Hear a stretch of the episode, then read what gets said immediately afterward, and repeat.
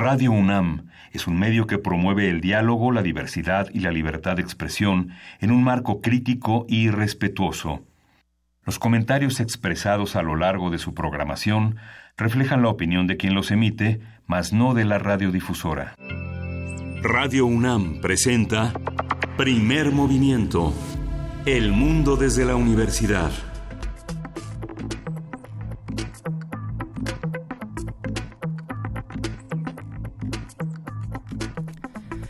Son las 7 de la mañana con 3 minutos. Estamos aquí en primer movimiento. Yo soy Juana Inés de ESA y está conmigo Berenice Camacho. ¿Cómo estás, Berenice? Hola, Juana Inés. ¿Cómo estás? ¿Cómo están ustedes allá afuera que nos escuchan?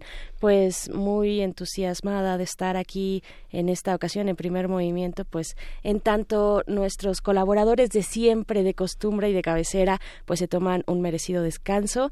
La verdad es que puse varias alarmas en mi teléfono porque uno nunca sabe. Sí, ah, fui despertando por etapas, por supuesto.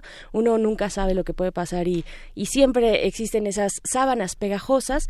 Pero Juana Inés, hablando de, hablando de alarmas, pues hay que saber, hay que enterarnos que este, este día, este lunes, a las 12 del día, al mediodía, pues sonará una alarma, una alarma que ya ha estado eh, pues sonando en distintas ocasiones para probar el sonido, el sonido de los altavoces de esta Ciudad de México. Así es que todos con calma, será una alarma pues muy distinta a aquella otra que nos pone eh, pues en terribles condiciones de shock, ¿no? Será algo muy distinto, así es que bueno, ahí estará para esta este mediodía y también y también eh, pues importante saber que ya tendremos en la Ciudad de México una alarma para lluvias. ¿Cómo? Una alarma para lluvias eh, unos 45, 50 minutos antes de que caiga una de estas trombas que ya, ya que, nos han azotado en los últimos días.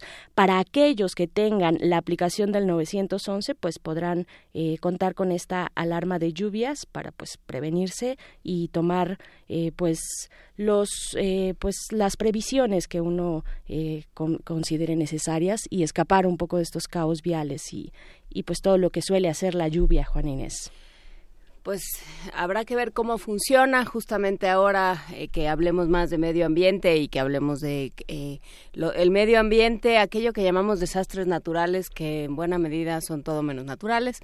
Eh, vamos a estar platicando también qué hacer con esto, cómo funciona, qué hacemos con la lluvia. El agua en esta ciudad ha sido siempre un problema, la que la que nos, la que tenemos por debajo, la que cae del cielo, la que la que consumimos, la que consumimos es un tema, uno de los tantísimos temas ambientales de los que nos tenemos que preocupar y por supuesto también hay montones de temas que tienen que ver con los seres humanos y sus diversas interacciones. El día de hoy vamos a empezar, como les decía, platicando de una guía de prácticas para un de buenas prácticas para un México sustentable, que nos corresponde a nosotros y hasta dónde llega nuestra responsabilidad como ciudadanos para eh, con el lugar donde vivimos y donde estamos parados. Van a venir a platicar con nosotros la doctora Leticia Merino. Ella es investigadora del Instituto de Investigaciones Sociales de la UNAM y coordinadora del Seminario Universitario sobre Medio Ambiente e Instituciones, coordinadora de la Agenda Ambiental 2018, de la que hemos hablado tantísimo en los últimos meses. Cecilia Navarro va a estar con nosotros también. Ella es responsable de prensa de la Agenda Ambiental de la UNAM y coordinadora de la Guía de Buenas Prácticas para un México Sustentable. Vamos a ver eh, qué hay por aquí. Eh, también tendremos las 10 áreas en 10 secciones de Llanera. De Yanira, me acaba de... Es que es muy temprano y el lunes, ¿cómo ven a Juana Inés? Eh, Miguel Ángel Quemain y Luisa Iglesias están trabajando en distintas misiones ambos secretas y muy importantes, relevantísimas, pero tendremos... No, tan secretas, pero esperemos que les vaya muy bien. Discúlpame, Berenice. No te preocupes, estará con nosotras Carmen Ferrá, ella es soprano y nos presentará en esta sección de 10 áreas, en 10 secciones, pues nos presenta Come Paride Venoso de la ópera Elixir de Amor de el compositor Donizetti, Gaetano Donizetti, esta ópera esta ópera bufa, pues bueno, nos, eh, nos estará comentando Carmen Ferra al respecto.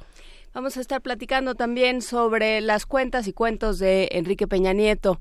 Estuvo toda la semana pasada, tuvimos la dicha de, em, de, escuchar una serie de recuentos y la interpretación de Enrique Peña Nieto de lo que fue su sexenio.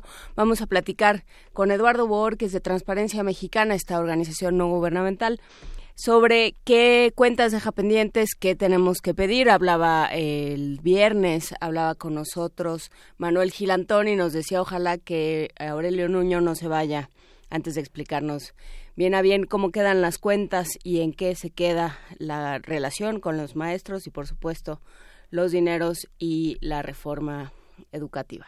Pero no todo es tan terrible, también tendremos poesía necesaria eh, y pues después, después de ese pequeño eh, pues paraíso, ese oasis dentro de toda esta información nacional, pues regresamos, regresaremos a nuestro tema de este, de este fin de semana, que también se puso ya en marcha, se instauró el primer año, el primer año de esta sexagésima cuarta legislatura que entró en funciones este sábado primero de septiembre, como es costumbre, eh, pues inicia su periodo de sesiones ordinarias. Estaremos conversando al respecto con el doctor Kenbir Puente. Él es profesor de la Facultad de Ciencias Políticas y Sociales de esta universidad.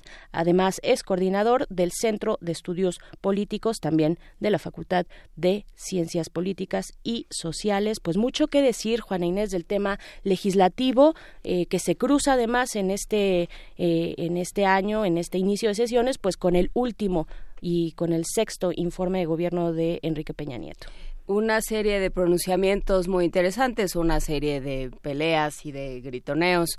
Eh, va a ser muy interesante platicar con el doctor Puente sobre cómo se coloca cada uno de los partidos, el verde diciendo no es por nada, pero Peña Nieto lo hizo todo muy bien, el PRI defendiéndose, eh, Álvarez y Casa. Eh, este, tomando su propia postura, tomando su propia postura y no sé con qué em, con qué fundamento legal. Todo eso lo vamos a estar platicando eh, si usted no tuvo la dicha de verlo, si lo quiere revivir en su corazón, todo eso lo puede platicar con nosotros. ¿Lo vieron, no lo vieron, lo siguieron, no lo siguieron?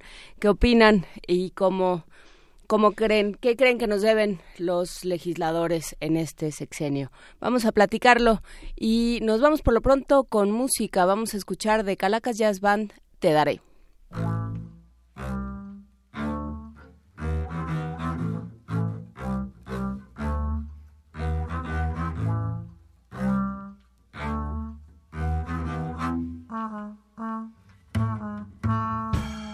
Quiero empezar, me cuesta trabajo, pero voy a intentar contar sin atajos lo que siento en verdad. Acércate un poco más. Te quiero hablar, llamar al oído y sacarte a bailar, robar un suspiro de tu boca sensual. Que lo voy a lograr.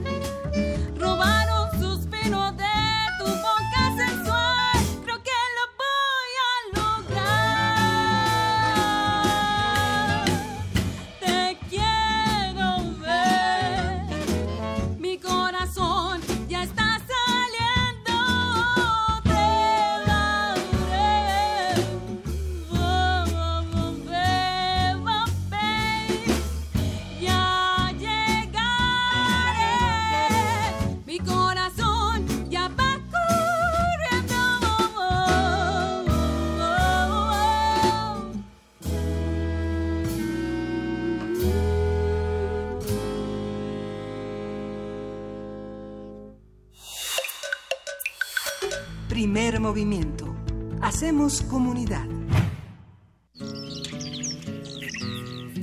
Lunes de Medio Ambiente.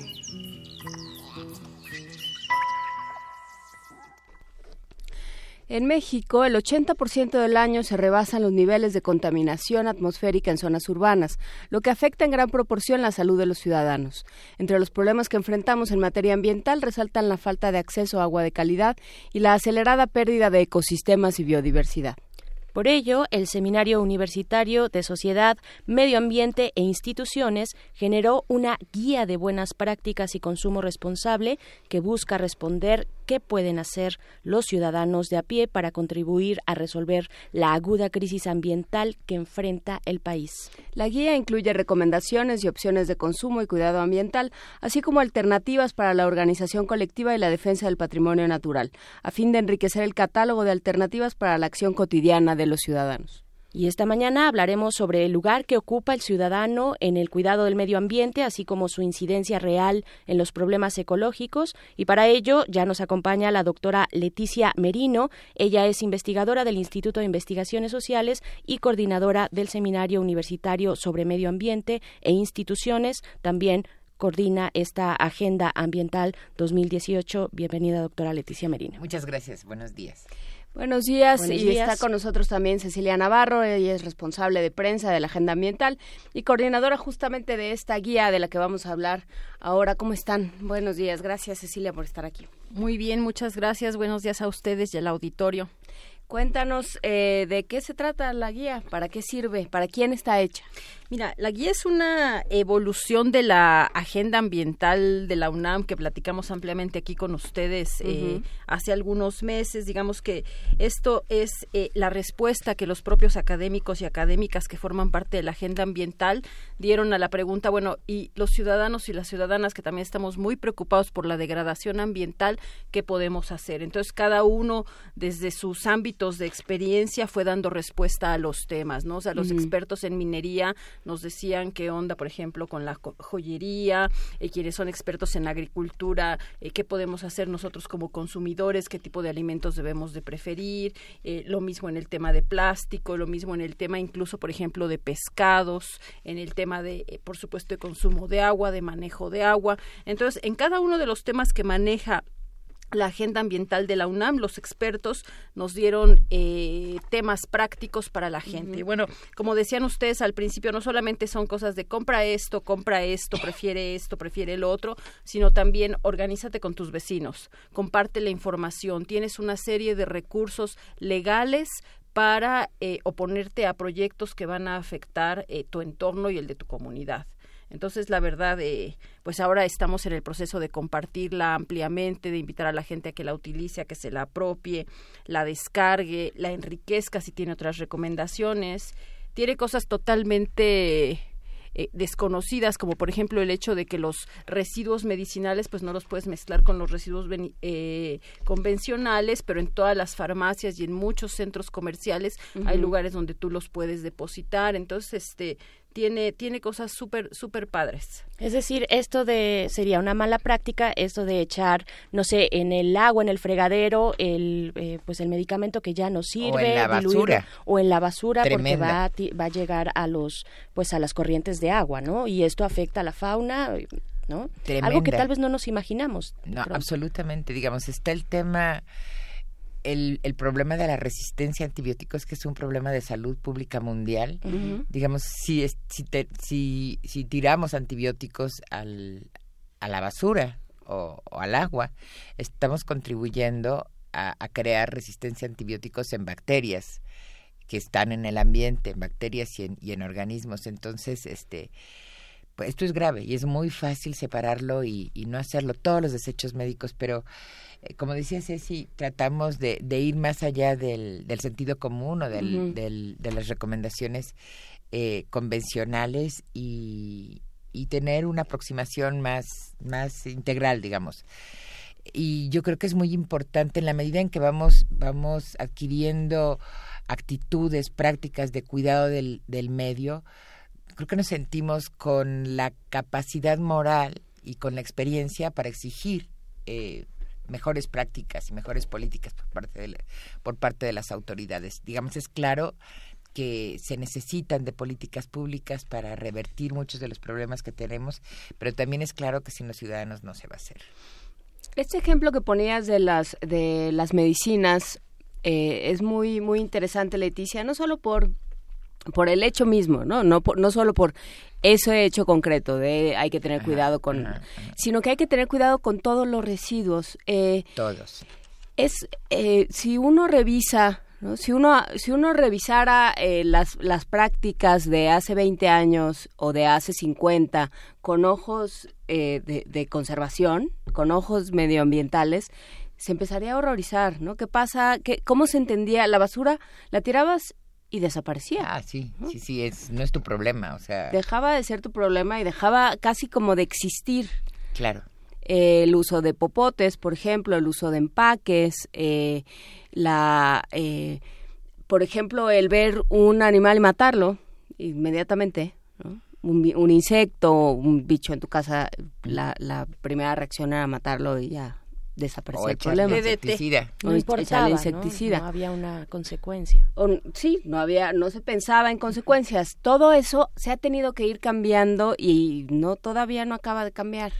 No, y yo creo que estamos muy cerca, o sea, a veces los, los seres humanos no reaccionamos sino hasta que el agua nos llega al cuello, literalmente. Bueno, aquí uh -huh. en la ciudad el agua nos está llegando al cuello estos Todos días. los días. Este, pero creo que estamos muy cerca de situaciones muy graves. Entonces, este, creo que es ahora o nunca. Y yo diría, a lo mejor hace 50 años las prácticas no eran tan malas, pero hace 20 sí. Y sentíamos que, que no había no había problema. A mí me, me digamos, un otro caso, además de, de este tema de las medicinas que tratamos en la agenda que es importante, es el tema del PET. Uh -huh. O sea, se siente que porque el PET se recicla o se usa como material incluso de construcción, es, es ambientalmente amigable, cuando el PET es de lo más de lo más contaminante y estamos muy acostumbrados y hace 20 años o 30 empezó la práctica del agua de del agua embotellada, ¿no? Uh -huh. Y el agua embotellada no solo es no solo es un problema por el tema de de la contaminación con PET, sino que gran parte de las empresas que venden agua tienen concesiones eh, del agua, o sea, están retirando el agua que es un bien público para el consumo de los ciudadanos, la pagamos literalmente mil pesos más caro y estamos mil veces, mil veces más caro y estamos, eh, o sea, se está privando, se están, se están eh, reduciendo la provisión de agua para este negocio. Entonces, digamos, el tomar agua embotellada es insustentable por varios lados, ¿no? Y esto no se pensaba hasta hace muy poco. Claro, eh, doctora Leticia Merino y Cecilia Navarro, esta, esta cuestión que mencionas, doctora, de el agua embotellada, eh, también en algún momento pues nos hacen saber en esta guía que nos aleja un poco del agua que está corriendo en nuestra casa, que sale de nuestras llaves, nos aleja de ella, no sabemos cuál es la calidad que tiene esa agua que llega eh, hasta nuestras casas y tampoco sabemos que tenemos el derecho de pedirle a la autoridad, de exigirle eh, que nos diga qué tipo de agua, en qué condiciones está llegando, sino que nos vamos, nos compramos nuestra botella con este pretexto de reciclar el PET, ¿no? Como decía Juan Inés, o sea, el tomamos el agua y nos olvidamos de que de las consecuencias que tiene, tiramos la basura y nos olvidamos igual. de las consecuencias que, que tiene. Lo que dices es muy importante porque el tema del agua es un derecho constitucional. O sea, está establecido en la Constitución el tener derecho a agua de calidad y si es constitucional está por arriba de muchos otros derechos de, tipo comercial, de tipo mercantil. Entonces debiéramos estar organizados en comités ciudadanos para exigir en las delegaciones información sobre el agua que estamos tomando. Sería muchísimo más económico tener agua de calidad en bebederos o en la llave que estar abasteciéndonos, o sea, que optar por una situación privada que favorece eh, a empresas, que es el tema de resolver, entre comillas, nuestro problema de acceso al agua potable comprando agua de botellitas. Es que además se trata de ir en contra de una tendencia mundial, digamos, o sea, son, son discursos muy encontrados frente al discurso de eh, tómate, tómate una botella de agua y ya lo demás no importa, ¿no? Esta, esta cosa de aparente facilidad, eh, pues inmediatamente el, el, el discurso que ve por el medio ambiente y por lo tanto por todos nosotros es muy aguafiestas. Es francamente muy, difícil de, de, vender en, en, esos términos. O sea, en términos que no sean éticos y morales y nos vamos a morir todos mañana. O sea, que no sean, que no parezcan alarmistas.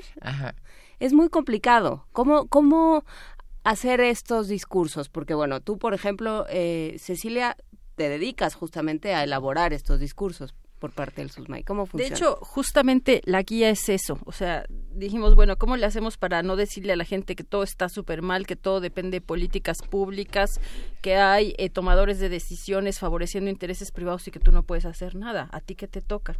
Entonces decimos, bueno, responsabilidades comunes pero diferenciadas. O sea, cada consumidor, cada persona, cada decisión que toma hace la diferencia. Y la guía eso es lo que busca. O sea, decirte, no es lo mismo ir al supermercado que ir al mercado. No es lo mismo ir al mercado que comprarle a un productor local.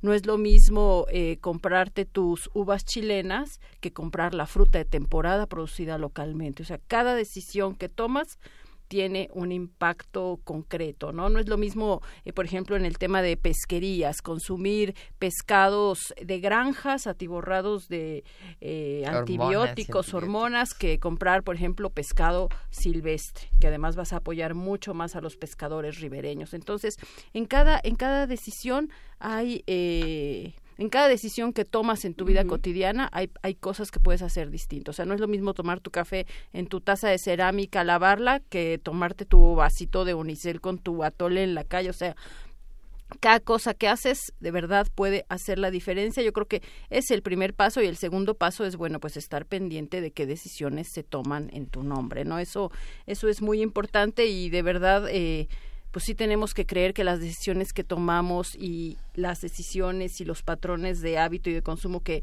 eh, eh, que compartimos en familia pues van a poder hacer la diferencia. Y creo que la guía busca eso. yo creo que además o sea no solo no solo es, no es el tema de aguafiestas. Por un lado hay muchísimas gracias. Por un lado se puede ahorrar en algunos temas, o sea, es más, es más, es más económico y estamos eh, dejando de gastar en favor de corporaciones. O sea, el tema del agua es mil veces menos caro tomar y exigir un agua de la, de la llave de calidad, un agua de beberos de, de, calidad que, que, comprarla. En el tema de energía, por ejemplo, la sustitución de, del uso de gas LP por paneles eh, solares y por paneles solares también para iluminación puede permitir en dos o cuatro años, en el caso de los paneles para iluminación, reducir de manera muy importante el, el gasto en, en, energía, ¿no? El gasto en gas o el gasto en electricidad. Pero yo creo que es cambiar de estilo de vida, que no necesariamente es es este aguafiestas, yo creo que es tener otros valores, disfrutar este lo local, por ejemplo, en el tema de biodiversidad, eh, algo que se que recomienda mucho nuestra especialista en polinizadores es tener, aunque sea en tu balconcito, plantas y bebederos para colibríes, para abejas. Entonces yo creo que vamos empezando a vivir de otra manera, a enseñar a los niños a apreciar eh, otro tipo eh, de cosas, a disfrutar otro tipo de cosas, este y, ir a otro tipo de fiestas, aunque sean aguadas o secas. No, es que, o sea, lo, lo, dije, digamos, en, un afán de reducción al absurdo, pero, pero justamente es eso. Si tenemos, o sea, si me dicen, no, a ver, no hay necesidad de que cambies un aparato celular. Ya hemos ido construyendo esta, esta adicción a los, a los aparatos electrónicos y entonces ese tipo de desechos se están volviendo un problema enorme.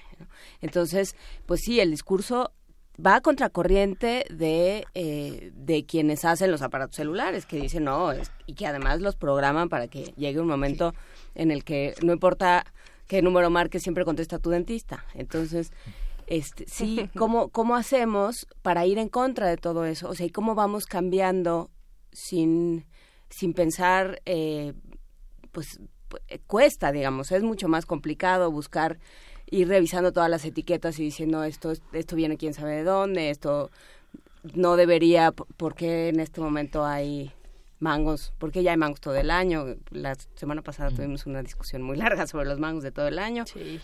Todo esto que, ¿cómo implica que seamos ciudadanos responsables. Conscientes. Y que nos hagamos responsables también. Y además, otra cosa sobre esto que comentas, eh, lo que yo llamo las muy perversas modas verdes. O sea, como estás hablando todo el tiempo de tienes que comprar distinto, tienes que comprar mejor, pero a veces implica comprar menos. Pero digamos que inteligentemente quienes se dedican pues a, a, comprar y vender, entonces ya hicieron como todo un mercado verde carísimo, eh, que te hace sentir muy bien, pero sigues consumiendo lo mismo, ¿no? Nada más que bueno, ahora en bolsa verde, ¿no? Nada más que ahora, bueno, con otro tipo de empaques, entonces como consumir inteligente también a veces es consumir menos. O sea, no es consumir verde, o sea, no es consumir la eh, Coca-Cola verde o la Coca-Cola vida, no, o sea, no, aguas, aguas con ese discurso porque tampoco se trata de eso, ¿no? O sea, se trata realmente de consumir lo que necesitas, alargar eh, la mayor cantidad de tiempo posible tus eh, aparatos electrónicos, de verdad no caer en eso de eh, hay que comprar el nuevo porque este ya no me sirve y está súper lento y tienes un año o dos años con él. O sea, es de verdad sí ponerte en otra lógica. Sí, sí, es pensar que mm. estás aquí, que estás prestado y que este mundo es para tus hijos, para tus nietos y cómo quieres que vivan ellos.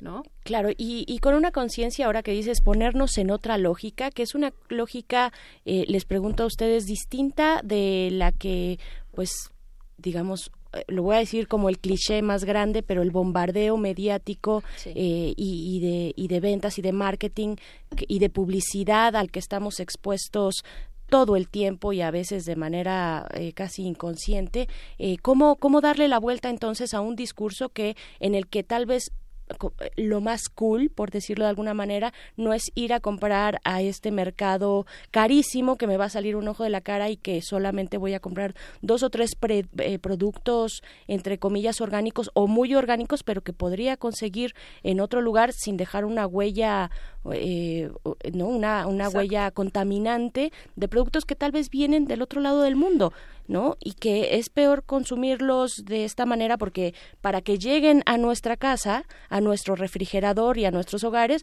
pues pasaron por todo un proceso que deja una huella importante, ¿no? Muy importante en términos en términos de carbono. Yo yo creo que es importante interrogarnos sobre sobre de dónde vienen y cómo se han producido las cosas que estamos consumiendo.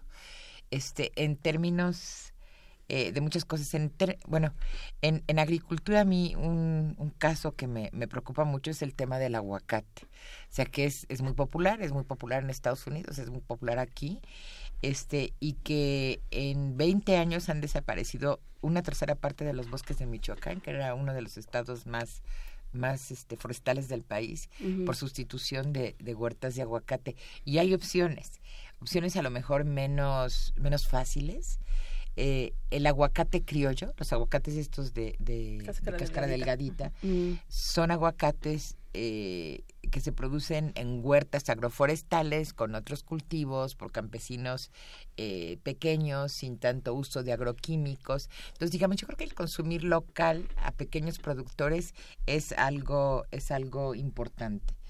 Eh, lo que decías tú de la, de la huella ecológica, comprar café mexicano, comprar frijoles mexicanos, que a lo mejor van a ser un poco más caros, pero comprarlos a los productores locales. No solo estamos, estamos este, teniendo menos impacto eh, ambiental nuestro consumo, sino estamos ayudando a mantener, en el caso de la Ciudad de México, la agricultura en la zona conurbada, en Ixtapalapa, la agricultura urbana, que tiene funciones ambientales y sociales súper importantes, ¿no?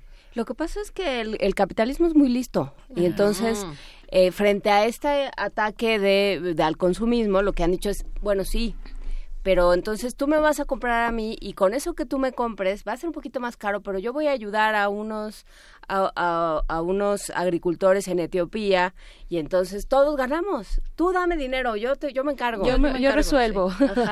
Entonces esa es la otra parte, o sea, digamos la capacidad del, del capitalismo para irse adecuando y decir, bueno, toca ser ecológicos, somos ecológicos, toca ser orgánicos, somos orgánicos. Sí, no es súper perverso y se adapta a todo problematizar esos discursos, o sea, cuestionarlos, o sea, preguntar qué queremos si la dictadura de Walmart, benévola o no benévola en Etiopía, eh, o la capacidad de los propios etíopes de, de proteger a su, a su gente, su campesinado, y, y la capacidad de nosotros de de consumir y de apoyar a los productores locales, o sea que son quienes más han sufrido o de quienes más han sufrido con todo este tema de globalización económica de los últimos 20, 25 años. Y lo que les falta porque ahí van los chinos. Ay, Dios santo, pues sí. Sí, eh, y, bien cierto, ¿no? Esta capacidad de regenerativa que tiene el capitalismo en mayúsculas, la hemos visto, la hemos vivido, la, la, palpamos y no nos preguntamos de pronto, bueno, ¿de dónde vienen todos estos productos que están a mi alrededor, que traigo puestos en este momento?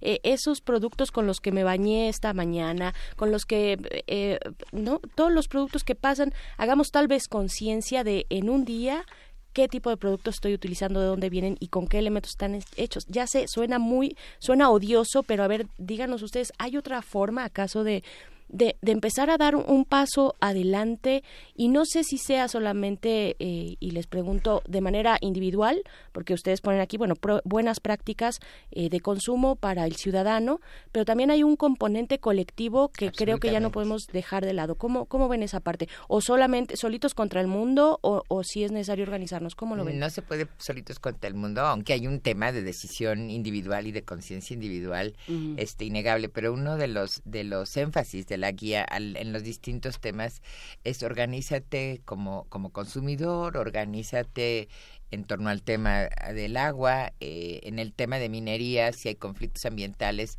cerca de, de tu región, apoya eh, a esa gente.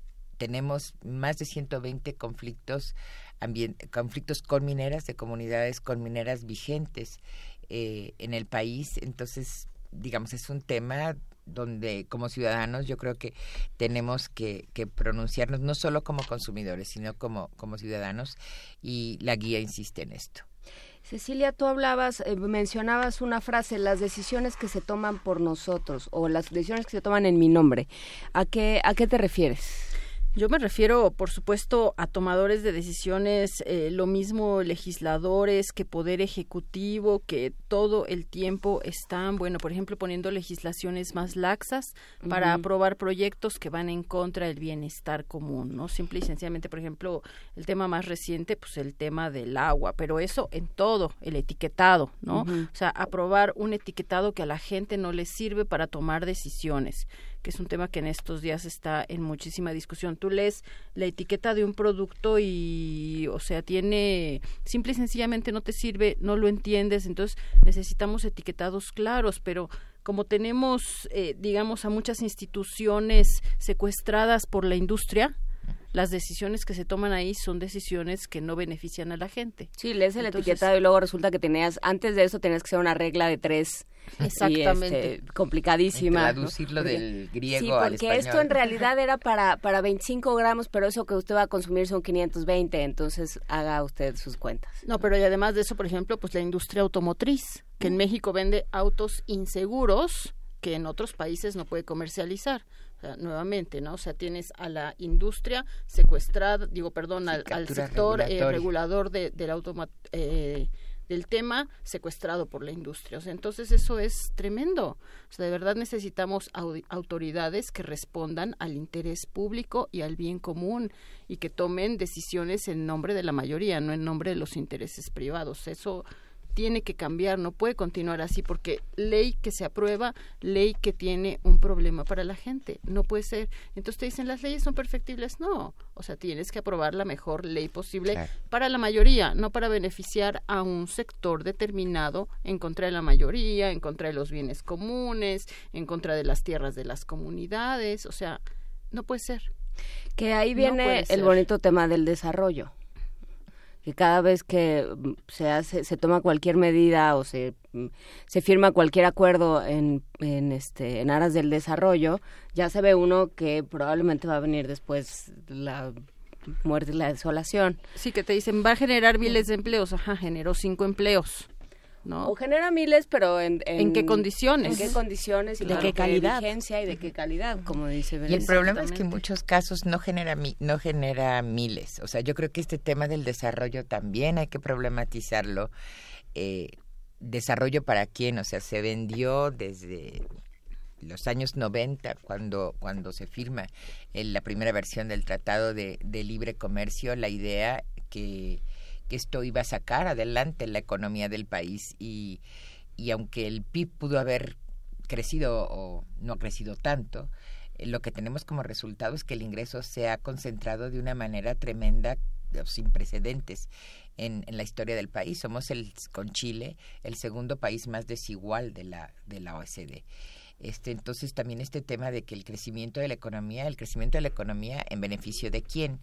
Este, entonces creo que, que tenemos que informarnos y, como dice Ceci, ser más activos eh, frente a quienes toman decisiones en nuestro nombre, y es Congreso y, Ejecutivo. No, yo, yo, quería decir que como que ya se nos acabó la época de sacaste tu basura de tu casa, ay, qué alivio, ya no hay basura.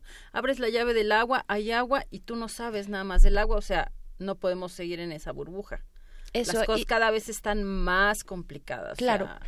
¿Para, ¿Para dónde, para dónde, o sea, dónde empezar el día de hoy, así ya a manera digamos, de conclusión y de despedida, ¿qué dejarle a aquellas, aquellos escuchas que están, bueno, atentos, que quieren hacer algo? ¿Por dónde empezar? Porque veo que rascar tantito es generar, eh, ir generando una bola de nieve, ¿no? Hasta llegar al grande, al gran capital, a la diferencia entre crecimiento y desarrollo, esta vieja trampa.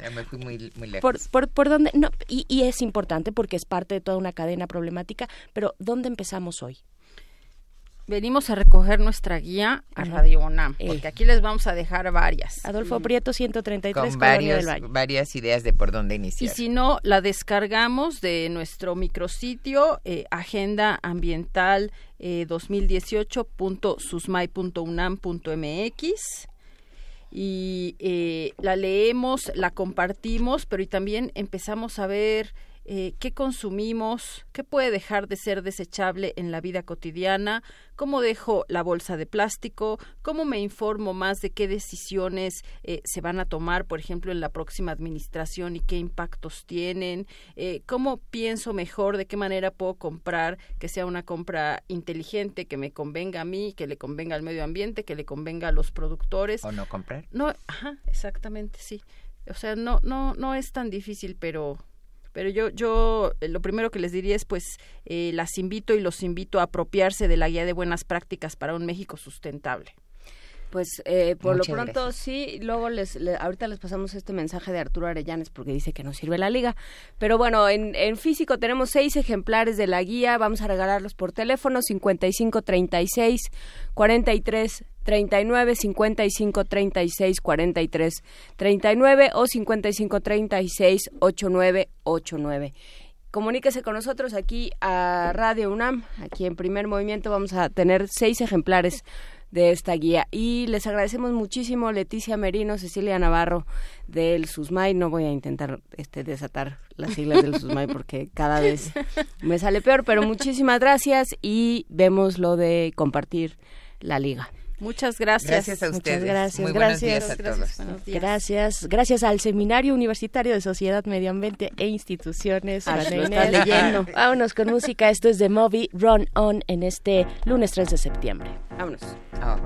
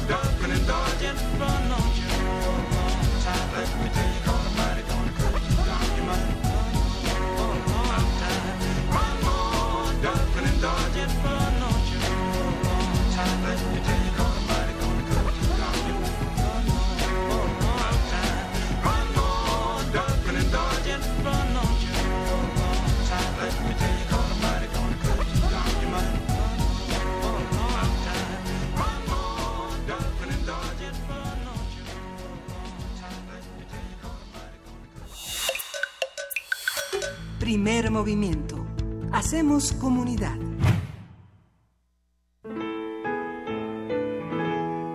Diez áreas en diez sesiones. Son las 7 de la mañana con 46 minutos y ya está en la línea Carmen Ferrá. ¿Cómo estás, Carmen? Buenos días. Hola, muy buenos días, Juan Qué gusto platicar contigo. Vamos a hablar de Gaetano Donizetti y su elixir de amor. Exactamente. Cuéntanos. Vamos a hablar de Elixir de Amor. En esta ocasión nos toca hablar de un área no tan famosa, ven que habíamos quedado en eso, unas muy conocidas, otras no tanto. Esta ópera, que es Elixir de Amor, en realidad se conoce por el área eh, Una furtiva lágrima. Esa es la más famosa, pero esta también es bastante conocida. El área se titula Come París y Betsoso, o sea, así como el galante París.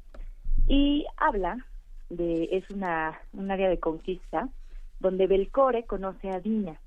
Y en esta área le está diciendo que así como París le dio la rosa a la doncella más bella, él está dando eh, igual este estas flores, bueno, a, la mujer más bella de, la localidad.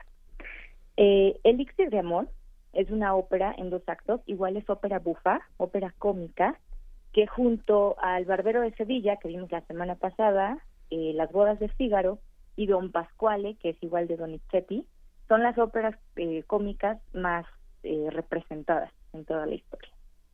Esta ópera fue estrenada en 1832 en Milán y su estreno fue bastante particular porque desde el primer día fue tanto el éxito que se representó 32 días consecutivos. Normalmente se presenta dos veces a la semana y, es una temporada y esta fue diario durante 32 días. Y fue una ópera bastante rápida de, realizar. De hecho, fue un encargo porque a la persona que, a la que habían encargado eh, la ópera para tal fecha no cumplió y no presentó nada. Entonces llaman a Donizetti, el encargado del teatro, y le dice, haz una ópera que sea este, accesible de aquí a dos semanas. Y la realiza, y bueno, Donizetti ya tenía un gran este, trabajo por detrás y pudo realizarla en dos semanas. El libreto no es totalmente original, esta ópera ya se había presentado antes, la temática ya había sido tomada y ellos la adaptan, la adaptan al italiano este con Felice Romani. Él hizo el, libreto, lo adaptó, Donizetti hace la música en dos semanas y es todo un éxito. En esta época eh, se exigía que hubiera una, un cambio de trama constante. Era como la oferta del de cine ahora, que se piden películas de todos los géneros y una gran oferta. Así era en esta época. Entonces, bueno, esta fue una, una tranquila, fue una de comedia bastante bien recibida. En esta ocasión quise poner a Dimitri Boristovsky porque hemos escuchado a distintos cantantes, no hemos repetido cantantes, y Dimitri fue un barítono ruso que ya falleció en noviembre del año pasado. Eh, su voz eh, es bastante, bueno, ya, ya, lo, ya lo van a escuchar ustedes, es barítono. eh, en esta área no vamos a escuchar cosas excéntricas, ni agudos, ni ni virtuosismo, aquí vamos a escuchar mucho la línea. Donizetti estuvo en la época de oro del bel canto. El bel canto es un estilo de, canto donde lo que más se busca es el legato, o sea, un, unas líneas musicales perfectas. El legato es mantener la nota, mantener la línea sin interrumpir eh, también se busca el virtuosismo, aunque en esta, esta área en particular no lo vamos a encontrar, y un manejo perfecto de la respiración. Eso es lo que vamos a escuchar en esta área. Eh, la voz es bastante aterciopelada, eh, es expresiva, sin necesidad de irse al virtuosismo. Eh, ¿Qué podemos hablar más de esta área? Bueno, decías que, decías Carmen, que la, la anécdota es eh, ya se había utilizado, que ya se había usado, digamos, la trama para otra ópera. ¿Cuál es la trama? La trama es bastante sencilla. Está Nemorino, que es un chico eh, de un pueblo, él es bastante pobre y está enamorado desde siempre de Adina. Adina es una chica que, aunque es de, de, pueblo, de granja, eh, tiene dinero y siempre lo ha despreciado. Se lleva bien con él, pero nunca le ha hecho caso como para ser pareja. En este tiempo llega Belcore, que es un militar, llega con todo el, ejército, se hospedan en, una localidad cercana y conoce a Dina, que es cuando le canta esta área precisamente. Y ella, bueno, queda encantada con él y como él se va a marchar otra vez a, la guerra en dos semanas, le propone matrimonio. Nemorino queda obviamente muy triste y coincide que en esta, en esta misma semana llega Dulcamara, que es un un estafador, por así decirlo. Un charlatán, vende, embaucador. Un charlatán, sí, vende cosas que pues no son lo que él dice y le ofrece a Nemorino, Nemorino le cuenta su triste historia y le ofrece un elixir de amor, que es como se titula la ópera, que no es ningún elixir, solo es vino. Entonces, bueno, él muy inocente compra el elixir, se lo toma todo y obviamente se, se emborracha. Entonces, eh, él cree que Adina va a caer a, sus pies, ¿no? Con, por efecto del elixir y decide despreciarla un día porque está seguro que al otro día el elixir va a ser el efecto. Adina se siente rechazada y en ese momento como que dice, a ver, no me gusta que me rechace, como que sí siento algo por él.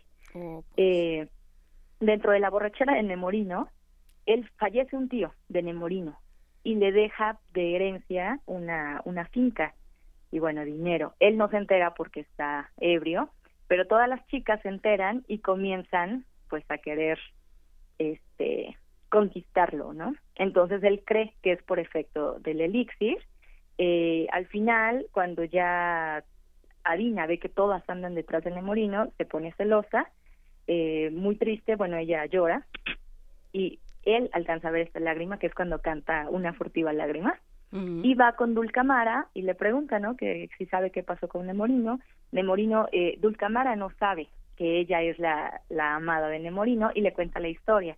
Sí, este chico está enamorado de, de alguien y me pidió el elixir porque este alguien se va a casar, entonces él está desesperado y me dio todo su dinero a cambio de, de este elixir y entonces ella comprende el gran amor que Nemorino le tiene, ella decide pagar a Dulcamara porque Nemorino se enlistó al ejército.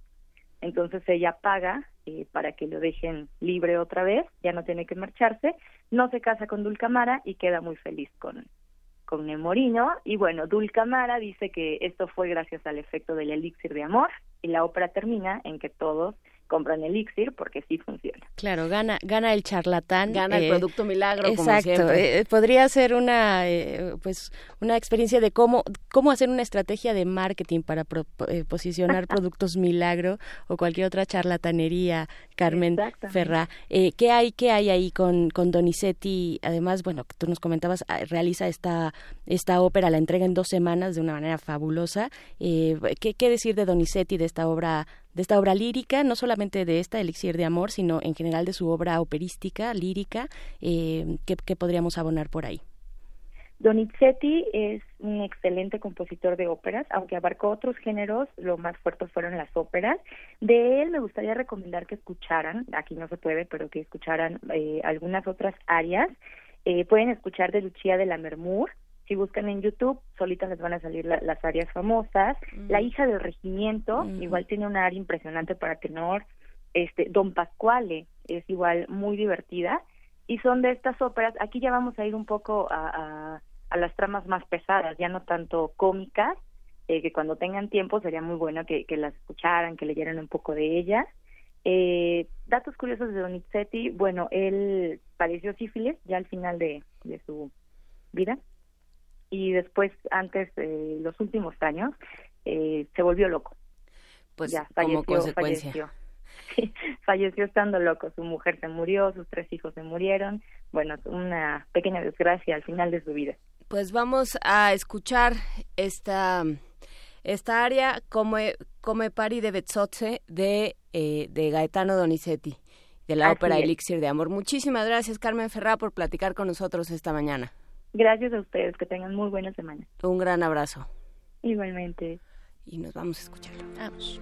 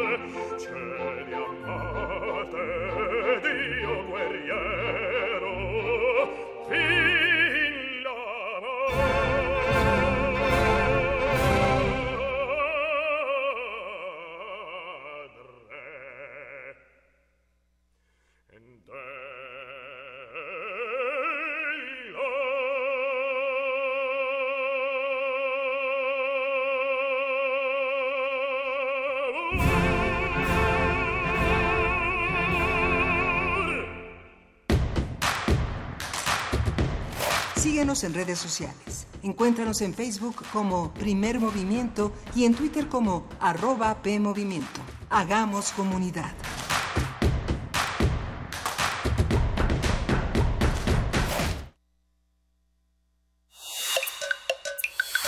Primer Movimiento.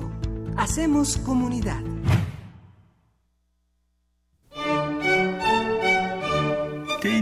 Tenemos la fusión exquisita para ti. Dos esencias finamente mezcladas que al entrar en contacto con tu ser te harán bailar. Diáspora de la danza. La música a través del cuerpo. Acompaña a Juan Arturo Brennan de lunes a viernes a las 6.40 de la mañana y a las 15 horas por el 96.1 de FM.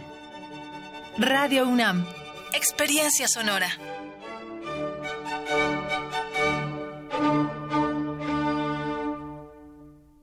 Avances y desafíos. Sexto informe de gobierno. Habla el presidente Enrique Peña Nieto. No puedo dejar de mencionar la reforma laboral. La reforma laboral lo que hizo fue flexibilizar y hacer más fácil que las personas pudieran ser contratadas por distintos eh, agentes económicos, por diferentes empresas. El resultado de esta reforma laboral se ha traducido en la generación de empleos. Sin duda, este ha sido el sexenio del empleo. Nunca antes en la historia de México, en una administración, en un periodo de seis años, se habían generado tantos empleos como ha ocurrido en esta administración. Prácticamente 4 millones de empleos. Y algo bien importante, 40% de ellos, 4 de cada 10 empleos generados, han sido para jóvenes y para mujeres. En mucho también es por la participación de los emprendedores. Es decir, los jóvenes que después de concluir sus estudios o incluso sin ellos, deciden emprender un negocio. Formé el Instituto Nacional del Emprendedor, una entidad pública que dedica esfuerzos precisamente para apoyar esa capacidad creativa, innovadora y emprendedora de nuestros jóvenes, apoyándoles con acceso al crédito, orientándoles, capacitándoles, enseñándoles las experiencias que han tenido otros eh, empresarios para que puedan realmente a partir de ello tener éxito en los proyectos que han realizado. El crecimiento de la economía nunca dejó de darse. En esta administración el promedio inversión extranjera directa por año será de 35 mil millones de dólares, lo cual se ve reflejado en la generación de empleo y en la generación de riqueza en el país que nos abre la oportunidad de ir a competir en distintos mercados, por exigentes que sean, nos ha permitido demostrarnos a nosotros mismos como mexicanos que tenemos la capacidad, el talento, la calidad en los productos que se hacen en México y que compiten en los mercados más exigentes del mundo. Sexto informe de gobierno. Universidad Nacional Autónoma de México. La Universidad de la Nación.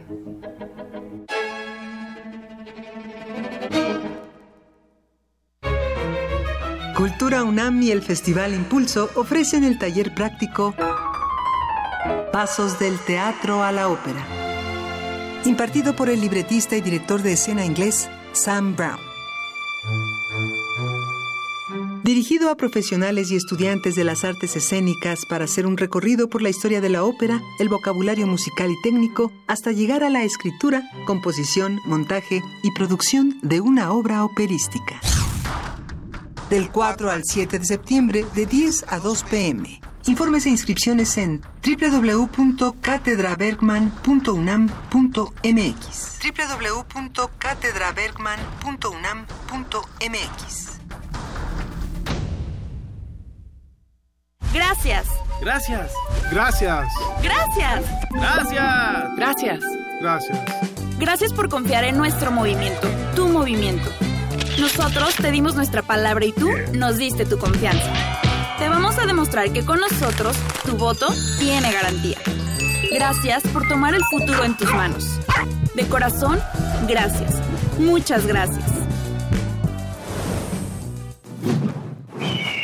Movimiento Ciudadano.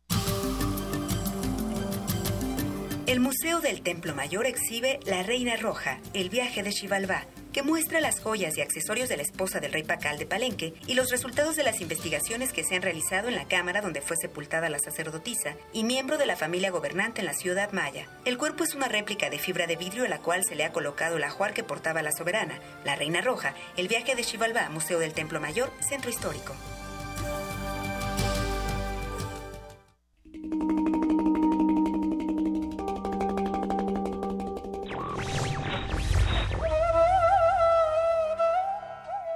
Correrán ríos de sangre antes de que conquistemos nuestra libertad, pero esa sangre deberá ser la nuestra. Mahatma Gandhi.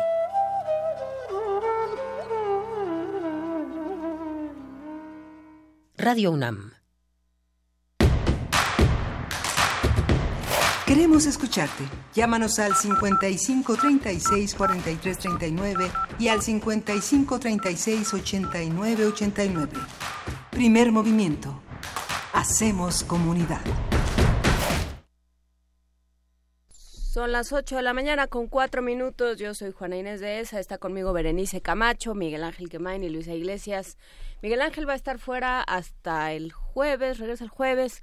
Luisa va a estar fuera toda la semana. Están haciendo diferentes misiones, cada uno, eh, pues ¿Qué será? ¿Despachando en las otras ventanillas en las que despachan todos los días? Sí, probablemente, probablemente, pero están aquí en espíritu porque esta es la universidad eh, y les mandamos saludos a ellos dos. Yo estoy muy contenta de estar acá, Juana Inés de ESA, eh, pues compartiendo desde la mañana pues con toda la comunidad, con toda la audiencia con la que hacen comunidad cotidianamente de lunes a viernes. Muy agradecida por estar acá y tanto es el agradecimiento que le insistí a la productora que nos diera libros que nos diera libros. No sé si es el momento adecuado para dar estas joyas de la literatura eh, si nuestra eh, productora nos, creo nos que lo sí. autoriza, pues sí, vámonos con un primer, un primer paquete que consiste en, eh, el título es ¿Qué era el socialismo y por qué se desplomó? La pregunta que nos hacemos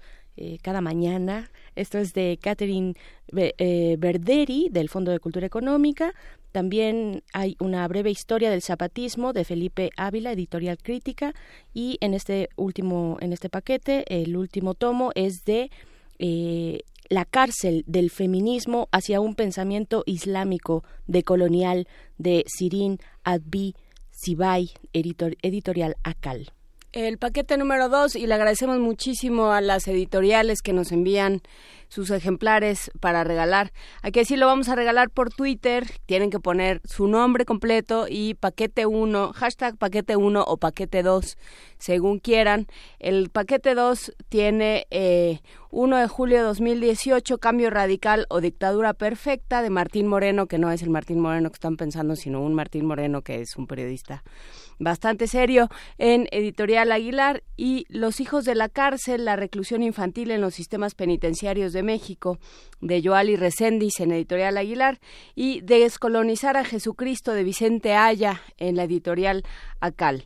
El paquete 2 tiene primero de julio de 2018, Cambio Radical o Dictadura Perfecta, escrita antes de las elecciones. Será interesante eh, leerlo en retrospectiva. Los hijos de la cárcel, la, reclusión infantil en los sistemas penitenciarios de México, de Joali Recendis, y Descolonizar a Jesucristo de Vicente Aya en Acal.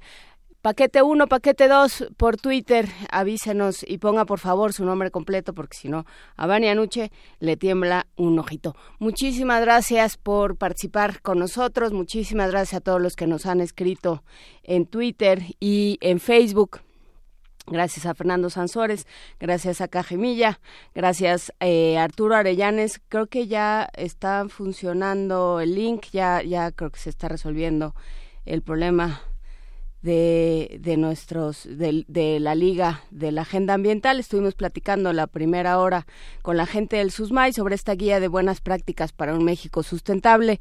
De qué se trata qué proponen cómo nos cómo la academia sirve y trabaja por la comunidad y tienen hasta el 14 de septiembre para recogerlo y si no se va a ir al al cementerio de los libros olvidados, a la tómbola. Y eso no lo podemos permitir.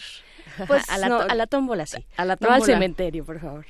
Pero sí se puede ir a la tómbola, como no. Y por lo pronto nos vamos a escuchar esta cápsula de la serie de medicina tradicional, Daño. Vamos a escucharla.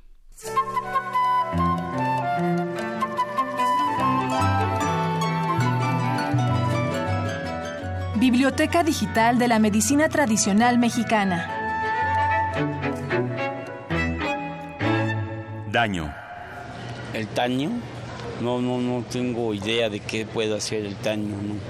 Es algo malo, algo malo que te puede provocar alguna persona o algún objeto.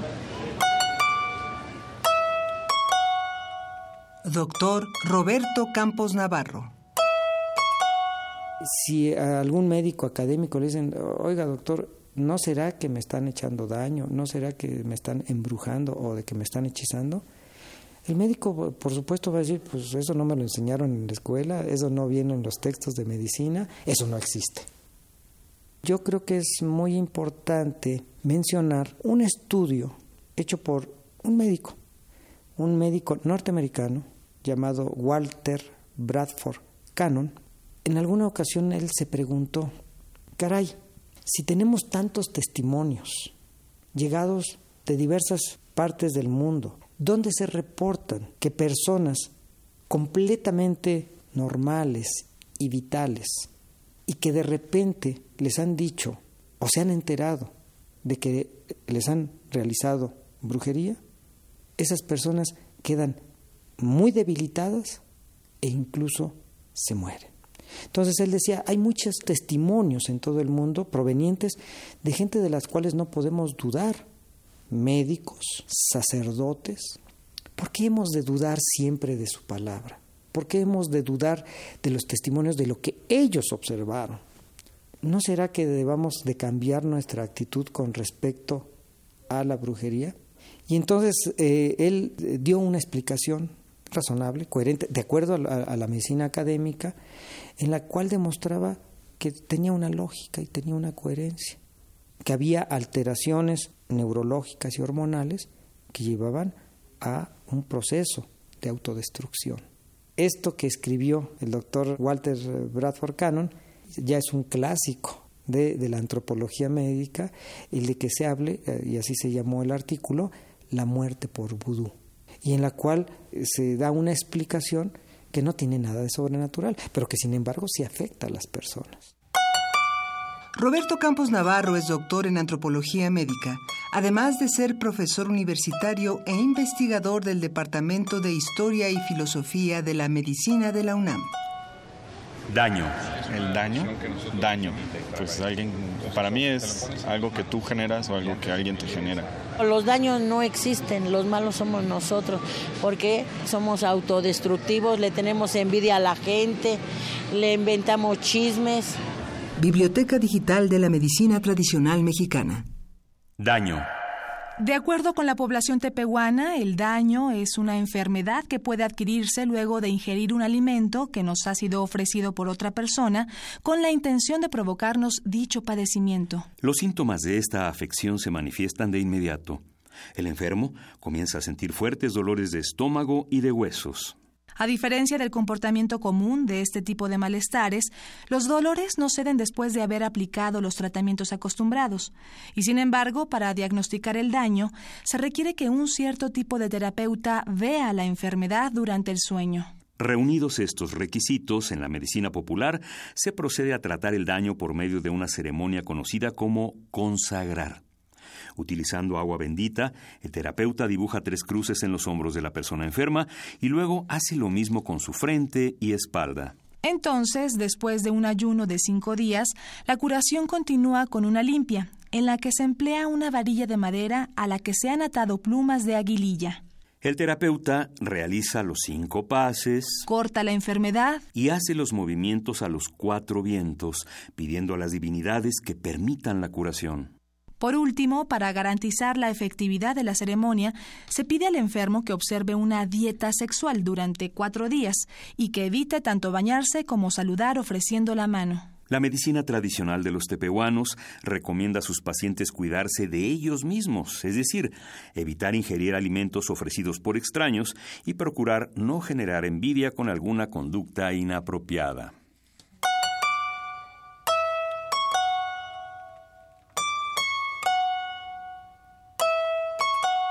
La información que aquí se presenta puede encontrarla en la Biblioteca Digital de la Medicina Tradicional Mexicana, una publicación de la UNAM a través de su programa universitario México Nación Multicultural.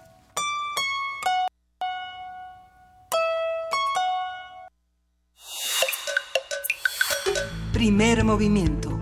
Hacemos comunidad. Nota Nacional. El Congreso de la Unión recibió el sábado el sexto y último informe de gobierno del presidente Enrique Peña Nieto. El documento de 700 páginas se centra en cinco ejes. Paz, México incluyente, México con educación de calidad, México próspero y México con responsabilidad global. Es como un chiste cruel. Eh, pero antes de enviar su informe a la nueva legislatura, el mandatario resumió los logros de su gobierno en este sexenio a través de un video publicado en su página de internet. En realidad fueron como 13 videos. Peña Nieto realizó una defensa de las reformas estructurales y aseguró que ya comenzaron a generar resultados y, y sentaron las bases para un mejor futuro. El presidente reconoció que en materia de seguridad existen pendientes, pero afirmó que la coordinación entre los distintos niveles de gobierno se fortaleció durante su mandato. Durante los últimos días, la Presidencia de la República ha difundido mensajes de Peña Nieto sobre distintos temas que marcaron su administración desde 2012, como el caso, por supuesto, de Ayotzinapa, la Casa Blanca, el gasolinazo, la reforma educativa o la invitación a Donald Trump cuando era candidato republicano a la presidencia de Estados Unidos. A partir de este informe, a partir de estos mensajes que se han ido soltando, hablaremos sobre cómo deja el país el gobierno saliente, las cuentas que tendría que entregar, eh, las que en realidad no se entrega. Y para platicar de ello está con nosotros Eduardo Boor, que es el director de Transparencia Mexicana, una organización no gubernamental. Muchísimas gracias, Eduardo, por estar con nosotros esta mañana. Gracias a ustedes, muy buen día eh, a las dos y encantado de conocerte, Berenice. Ay, al contrario, encantada también. Eh, Eduardo, pues coméntanos primero cómo viste esta parte, este, este último informe eh, presidencial de Peña Nieto, este informe que llega a la Cámara, eh, pues a, esta unión de, del, del, del, del legislativo, perdón, donde estaban tanto el presidente de senadores como de, como de diputados. ¿Cómo, ¿Cómo lo viste? Mira, creo que lo primero que tenemos que recordar es que el formato que se inició hace algunos años, el formato para rendir cuentas del presidente de la República es un formato que yo creo que a todas luces es inapropiado, ¿no? Yo entiendo que se pueda mandar por escrito a través del secretario de Gobernación el informe completo, ¿no? las, las famosas 700 páginas más anexos estadísticos, eh, pues que se mande, se mande eh, eh, un informe por escrito. Pero creo que la esencia republicana de que el presidente rinda cuentas a la nación no se ve bien representada. El formato yo creo que por evitar confrontaciones políticas, por evitar tensiones, se nos ha ido quedando fuera del, pues, del siglo XXI. El presidente no parece que le está rindiendo cuentas a la soberanía a través del Congreso, sino sencillamente que da su visión y su versión del, pues, del gobierno que, que encabeza. Creo que ahí tenemos un pendiente. Ahí tenemos un pendiente y tenemos un pendiente muy fuerte en, rendición de cuentas, porque estos mensajes unilaterales, justamente, porque eso es lo que ha lo que ha propiciado este cambio de formato, que se ha pasado del día del presidente a el, el, mensaje electrónico perfectamente enlatado, higiénico, cuidado, y donde Peña Nieto da su versión y dice soy un incomprendido, que es básicamente como el, el leitmotiv de su de sus últimos años de gobierno. Es que ustedes no me entienden. Y, y un subtítulo de ya sé que no aplauden no Además. Ustedes que hubieran hecho ya sé que no aplauden. ¿Qué hacemos eh, con estos con estos mensajes eh, tan, tan carentes de destinatario, porque el destinatario parece ser el mismo Peña Nieto. Sí, es una, en este caso hay además un toque como de reflexión personal sobre lo que sería su legado y también lo que eh, a su juicio son los errores cometidos por la administración, pero bien lo dices, es un es un ejercicio autorreflexivo, ¿no? No está rindiéndole cuentas a la nación, de cuáles fueron los temas que quedaron inconclusos. Déjame poner, por ejemplo, algo que, que tenemos que pues recuperar. Hay un plan nacional de desarrollo y ese plan nacional de desarrollo establece metas, eh, programas de trabajo, resultados que se tendrían que dar en cierto momento. Y aunque formalmente, si tú revisas los estadísticos del informe de gobierno o revisas el texto largo, está reflejado el Plan Nacional de Desarrollo, en el discurso presidencial no aparece, digamos, si se cumplieron o no se cumplieron las metas eh, pues planteadas. El otro tema que en particular Peña Nieto tiene es el tema de los compromisos asumidos durante la campaña ante el notario público. Pongo uno que, que pues es muy conocido, que es el tema de regular bien la publicidad oficial, ¿no? Ese fue uno de los tres primeros compromisos asumidos durante la campaña. Y al final de la administración, pues no se ve, no se ve claro, primero, si se cumplieron las metas que se plantearon en el Plan Nacional de Desarrollo y tampoco es evidente, o cuando menos sencillo e intuitivo para cualquier mexicano o mexicana, ver si los compromisos de la campaña se cumplieron. ¿Por qué es importante esto? Porque estamos entrando una nueva administración y se están dando primero nuevos compromisos electorales y también estamos por entrar al, al tema del Plan Nacional de Desarrollo, a la construcción del Plan Nacional de Desarrollo. Me parece que no podemos cometer el mismo error, ¿no? Digamos, la sociedad mexicana tiene ya que romper la inercia de presidentes que no vuelven a tocar el Plan Nacional de Desarrollo y sus objetivos y metas o que hacen compromisos pues que se van disipando a lo largo del sexenio. Creo que ahí, ahí más allá de quién sea el presidente o quién sea el gobernador o quién sea el presidente municipal o el, el, funcionario público que rinde cuentas, tenemos que regresar a la esencia de la rendición de cuentas, que es uno no se compromete a lo que no puede cumplir y uno no plantea en el Plan Nacional de Desarrollo metas y objetivos que después no reporta si se cumplieron o no y por qué no se cumplieron, ¿no? Más allá del perdón, más allá de la eh, vergüenza que pueda sentir alguien por por no cumplir ciertos metas o programas, pues hay una obligación legal y constitucional de hacerlo y creo que tenemos que regresar a ese espíritu aprovechando que la preocupación mayor para tener estos informes que no eran del día del presidente, pero tampoco informes a, a profundidad era la preocupación política de que la oposición eh, pues pudiera increpar al presidente de la República eh, durante la sesión del Consejo General eh, del Congreso de la Unión.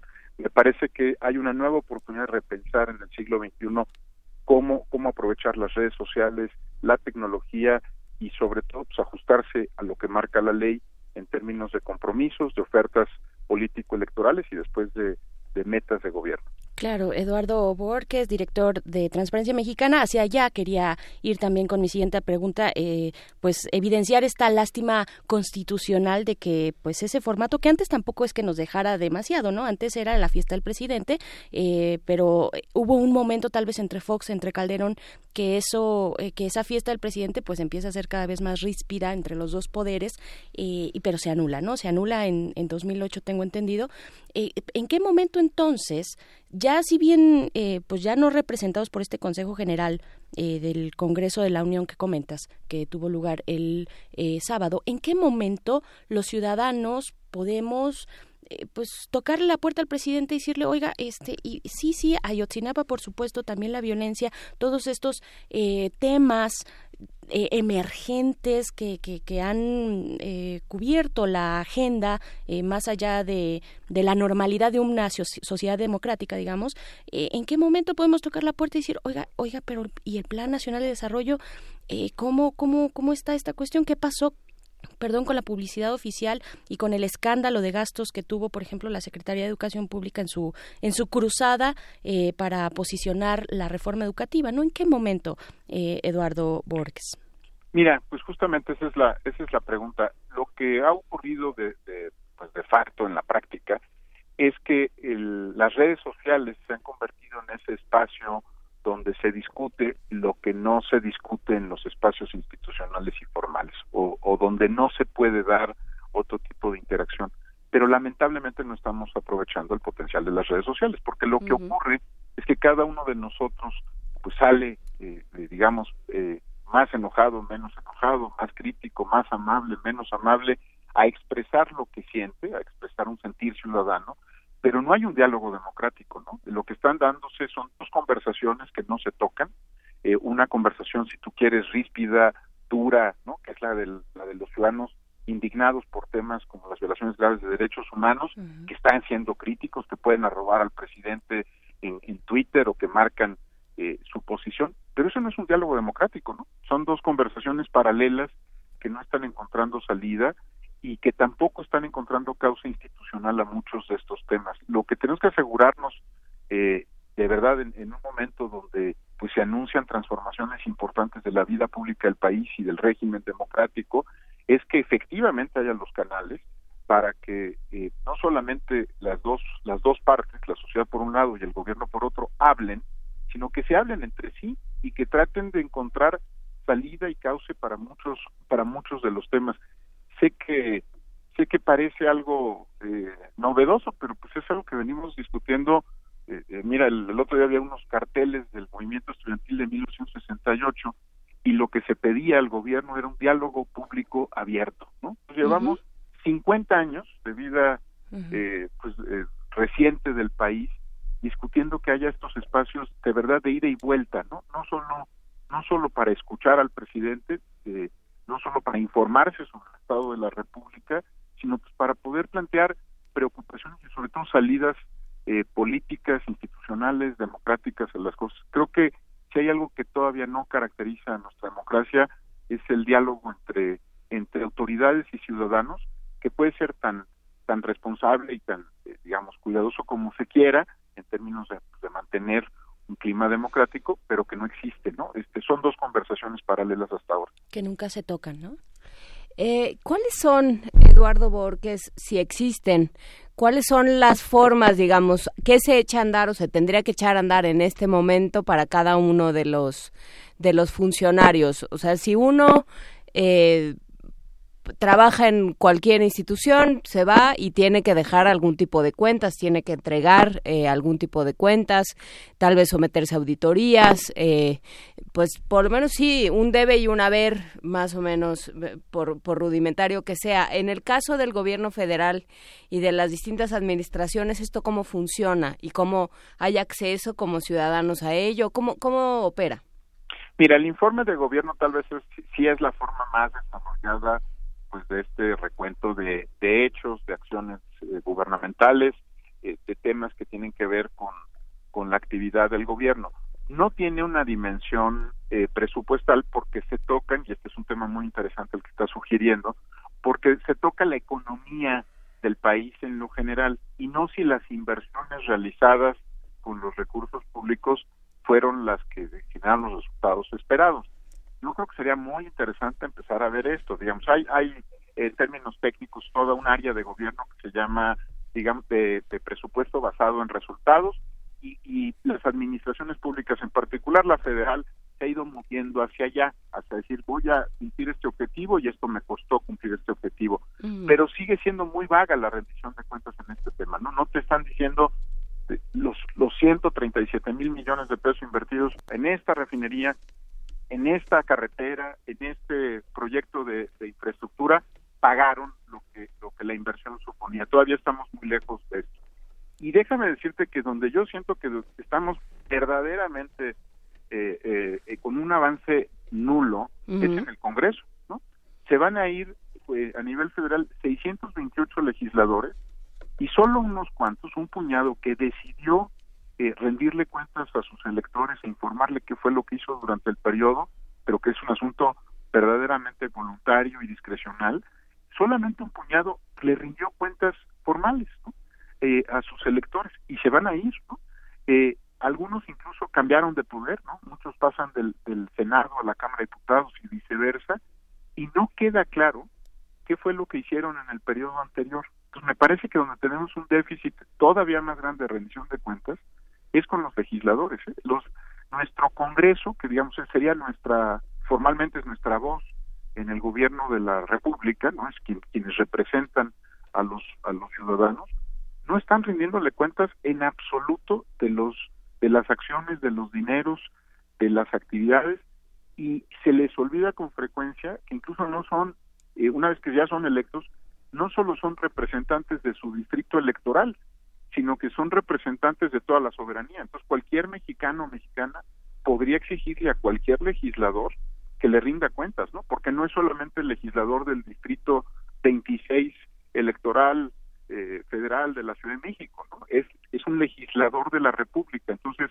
eh, ahí tenemos un problema todavía más grave y sé que esto te va a interesar. Eh, en lugar de aprovechar las redes sociales para comunicarse mejor con sus electores, el otro día hacíamos un ejercicio eh, con, con legisladores y lo que descubrimos es que básicamente usan Twitter y Facebook para felicitarse por los cumpleaños de sus otros compañeros de trabajo, ¿no? Se felicitan entre diputados y entre Ay, qué bueno.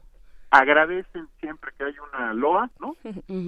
y, jamás responden un comentario eh, crítico, les cuesta mucho trabajo enfrentar la crítica en las redes o tratar de aclarar su perspectiva y punto de vista. Estamos desaprovechando ahí también en el legislativo las redes sociales como un mecanismo pues, muy práctico, la verdad, para construir una nueva relación con los electores. Claro, eh, Eduardo Borges, también pues preguntarte ahorita que ya tocas el tema de las redes y de la forma de comunicar eh, no solamente de legislativo, senadores, diputados, sino también del mismo eh, presidente de la República, de Enrique Peña Nieto. ¿Cómo ves este andar? Yo lo pondría entre comillas y para mí al menos tortuoso, eh, ajeno, ¿no? Difícil. ¿Cómo, ¿Cómo viste este andar de la comunicación política de presidencia que pues llega ahora, al menos pues ya el último intento, no lo sé, de, de, de decirnos algo más allá, algo más humano tal vez del presidente que nunca pudimos ver? Como sus fallas y, aquella este este ejercicio de conciencia que hace. Cómo cómo ves este pues estos spots que han salido últimamente este este informe de gobierno eh, spotizado no eh, para pues comunicar el estado de, de pues del, del, gobierno y de la administración de Enrique Peña Nieto.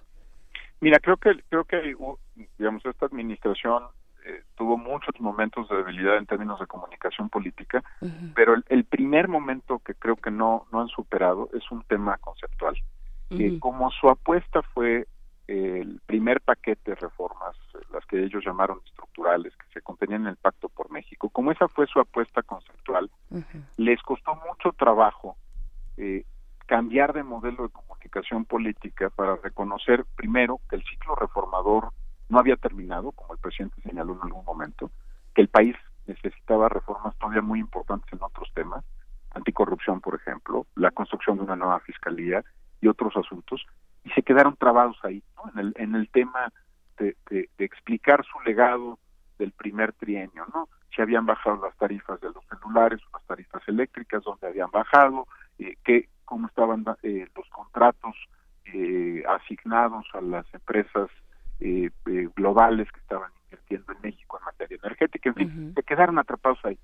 Cuando tratan de recuperar este tono que, tú describes como un tono humano y un tono autocrítico, pues es muy tarde, ¿no? Había había la sensación de un gobierno distante, soberbio, que no se estaba comunicando con la opinión pública, que no que no, por ejemplo, no le prestó la importancia a un tema tan sensible como Ayotzinapa, ¿no? que yo creo que en términos de fondo y de forma manejaron con, con muy poco acierto, un tema tan tan doloroso para nuestra sociedad, no, no lo supieron eh, manejar y entonces hay un hay un intento al cierre de la administración pues de volvernos a mostrar a la persona, ¿no? de mostrarnos a alguien más reflexivo, mucho más eh, preocupado por hacer un balance objetivo de su de su administración y por lo menos por ejemplo en el caso de Ayotzinapa ustedes lo han visto la reacción de las organizaciones de derechos humanos de los eh, pues colectivos de víctimas de las familias de los desaparecidos eh, no encontraron confort ¿no? en el mensaje presidencial sino al contrario no reaviva una una herida que no que no ha cerrado bien me parece que eh, eh, probablemente sea un mejor modelo de comunicación política el de mostrarnos a la persona, el de tratar de humanizar la figura del presidente y, mostrarlo reflexivo y desde su punto de vista autocrítico, pero pero creo que no en todos los casos hubo acierto, en particular creo que fue muy sensible el video sobre Ayotzinapa, ¿no? Eh, la, la, el tema de la verdad histórica y el, el no poder eh, pues mostrar mayor empatía con las familias de personas pues, que no van a no no no no no van a encontrar confort en, el discurso presidencial eh, que para lo mejor para la presidencia de la República es muy difícil moverse hacia la posición de las víctimas pero para para la opinión pública ya hay una señal de insensibilidad eh, de parte del presidente yo creo que ahí el modelo pues podría haberse iniciado mucho antes y todavía le falta le, falta, lo que pasa es que ya no tendrán tiempo, ¿no? Le falta la oportunidad de, desarrollarse en términos de más empatía con la sociedad en la que, en eh, para la que trabaja este gobierno. Y sin embargo, eh, y curiosamente, Berenice y yo estábamos aquí sentadas el, el primero de julio. Hay un, el primero, el 2 de julio. El primero. El primero hay un antes y un después en la en, en la figura de Peña Nieto y en, en cómo se proyecta y cómo se percibe la figura de Peña Nieto antes y después de las elecciones eh, de 2018. En este momento en el que sale Enrique Peña Nieto en un, a dar un discurso que también se veía que estaba preparadísimo, de bueno pues a, este las opiniones favorecen a tal candidato fue ganó la democracia somos todos muy felices miren qué bien lo estamos haciendo todo. Yo les dije que íbamos bien pero no me creían.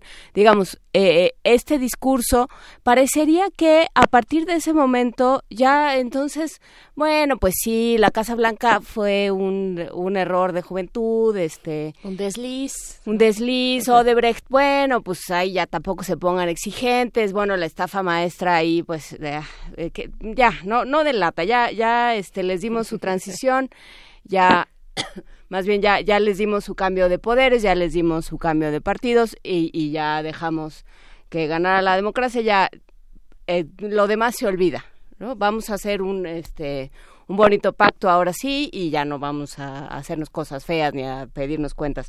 Y sin embargo eh, pensar que se va eh, Odebrecht como si nada, que se va la estafa maestra como si nada, es condenarnos a que se repita. Porque, porque no hay consecuencias. Tocas el tema más delicado eh, en términos políticos de este momento, porque yo creo que lo que nadie quiere como, como sociedad es que esta administración haya empezado con un pacto y termine con otro, ¿no?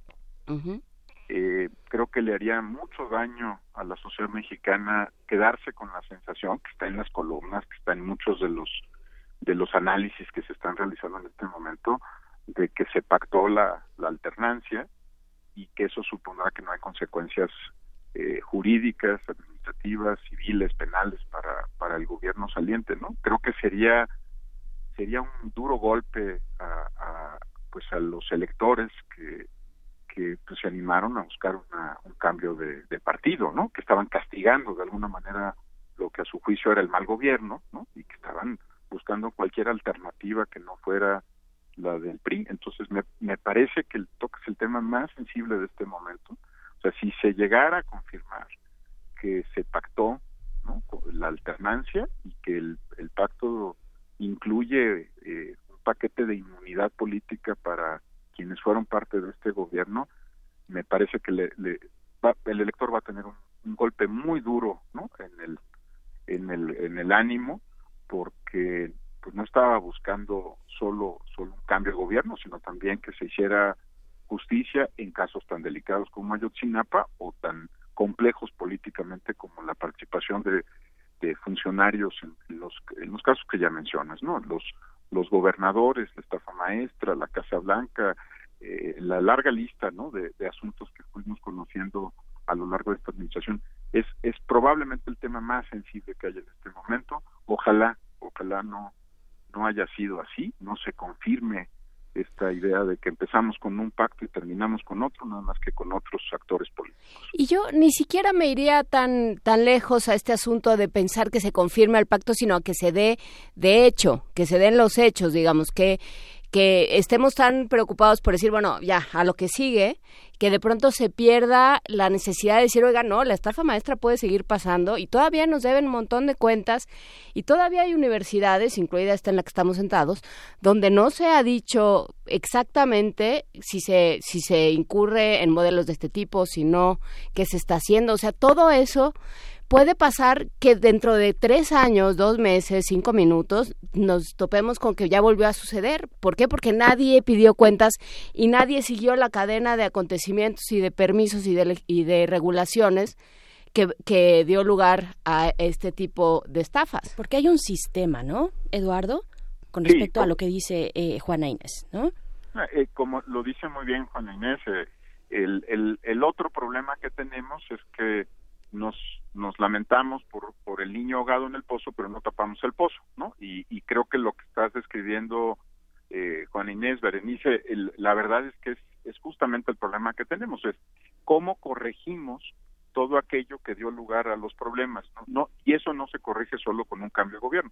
Eh, el, el, cambio de gobierno puede puede eh, generar eh, oportunidades de transformación, pero si no se cierra el artículo primero de la ley de adquisiciones que permite que se contraten en instituciones de educación superior y que luego éstas simulen que ellas están realizando los contratos cuando en realidad subcontratan a una empresa, que es lo, digamos, la esencia de la estafa maestra, eh, o, por ejemplo, si no hay un ejercicio genuino de supervisión y verificación de la obra civil que se realiza, como en el caso del, de la, eh, del socavón, ¿no? donde todo el mundo mira a otro lado, y después no hay responsables de esos eventos, pues sí, el, el, se va a perpetuar eh, el mal gobierno independientemente de la bandera política de quien lo gobierne, ¿no? Porque no estamos corrigiendo el sistema que da lugar a la corrupción, que da lugar a la impunidad, que da lugar al mal gobierno, ¿no? Exacto, y, y eso, esa también era mi siguiente pregunta.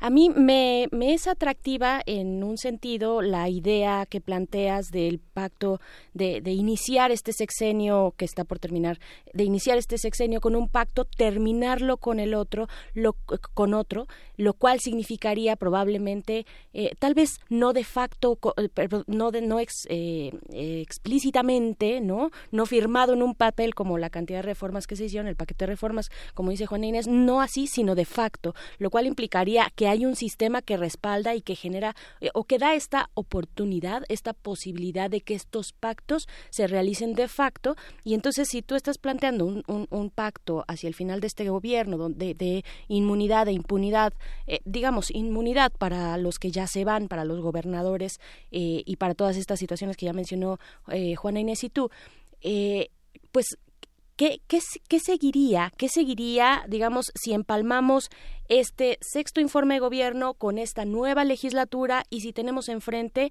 la necesidad ya imperiosa de tener una fiscalía, hacia allá voy, eh, que, seguiría en estos meses entre el eh, primero de septiembre eh, pasado y el primero de diciembre que, entra en funciones el siguiente gobierno ejecutivo.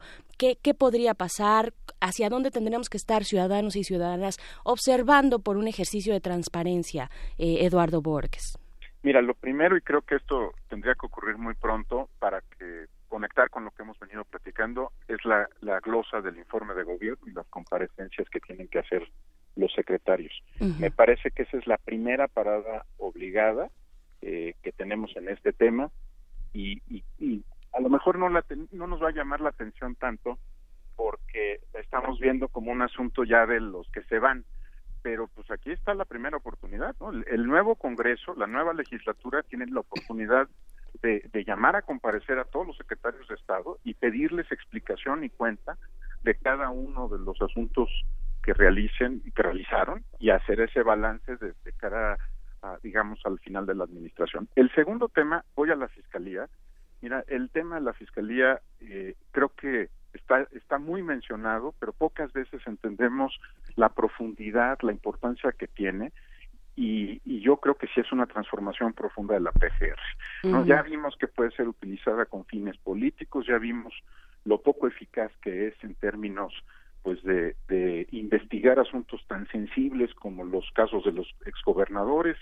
Ya nos dimos cuenta que incluso en un tema polémico y muy complicado como el del Bester Gordillo, pues no tenemos una fiscalía que sea capaz ¿no? de, presentar un caso que se sostenga ante un juez y creo que esa es una parada pues eh, indispensable ya la, la, la de transformar a la PGR en nueva fiscalía no va a ser fácil eh, ustedes vieron que, que, es un tema que en general a la clase política le preocupa, ¿no? Que hay un, diseño de una fiscalía autónoma, independiente y eficaz, pero pues ahí tenemos que entrarle, ¿no? Y esa es una de las de las primeras, pues de los primeros lugares donde la sociedad civil y la academia se ha sentado y está está planteando pues propuestas, preocupaciones, exigencias y pues trabajo, ¿no? Bien, pues eh, nos informan que te vas a manifestar en esta cabina como chivigón en cualquier momento, entonces vamos a música y aquí te esperamos, Eduardo Borges. Muchas gracias. Vamos a escuchar Cirrus de Bonobo.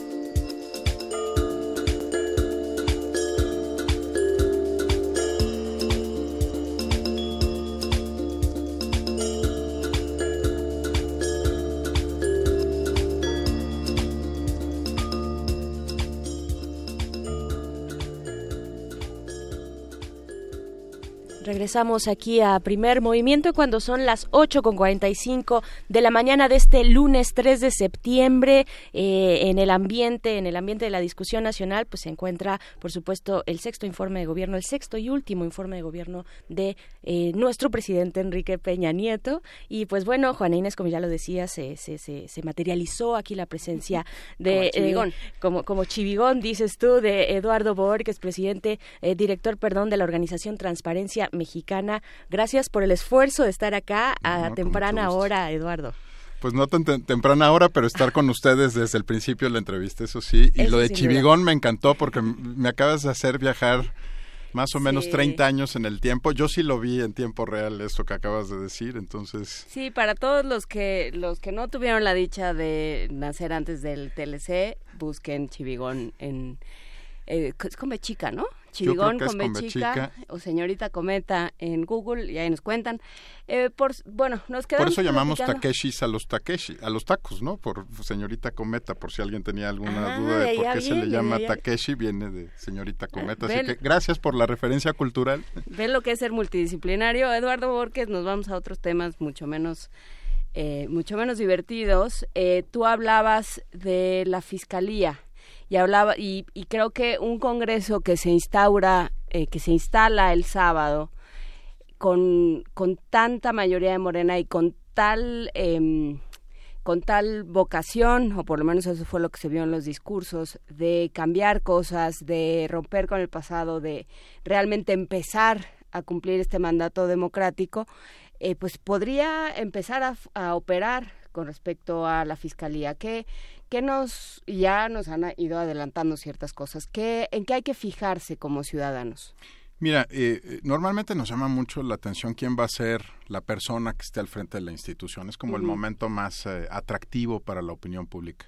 Pero lo que hace que funcione o no una fiscalía no es solamente quien la encabeza.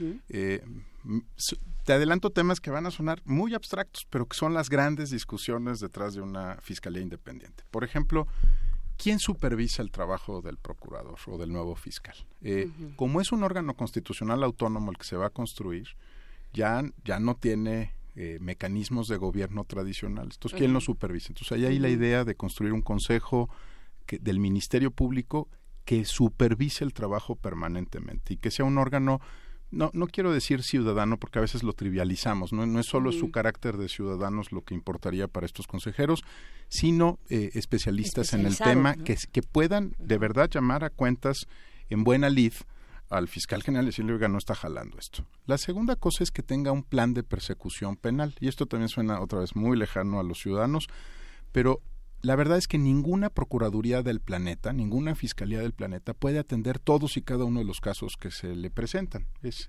imposible. Hay muchos más denuncias, muchos más temas. Incluso en México tenemos el problema contrario, que, que no se denuncia, que es la famosa cifra negra, ¿no? Que más del 75% de los casos no son denunciados. Entonces tiene que establecer prioridades el fiscal, tiene que decir qué va, cuáles van a ser los grandes temas en los que se tiene que concentrar. Por ejemplo, si hay una violación grave de derechos humanos, como en el tema Ayotzinapa, pues, una de las, tema- de las preocupaciones es qué vas a hacer con los temas de derechos humanos, porque son frecuentes, sistemáticos, involucran al poder, involucran a la Secretaría de la Defensa Nacional, a la Marina, incluso a las policías, y no es sencillo enfrentar al poder. ¿Cómo lo vas a, enfrentar? Este es un, un ejemplo de una política de persecución criminal que él puede tener lo mismo los guachicoleros para los estados donde pasan los ductos que los temas de violaciones graves de derechos humanos dentro de todo lo que le faculta la ley. Yo creo que uno de los temas que más se le va a exigir pues, es que enfrente los grandes casos de corrupción. Digamos, este, lo haga a través de la Fiscalía Anticorrupción o lo haga como fiscal general, esa es una preocupación social y seguramente se le va a plantear. Un tema también muy técnico, pero muy importante, son los servicios periciales.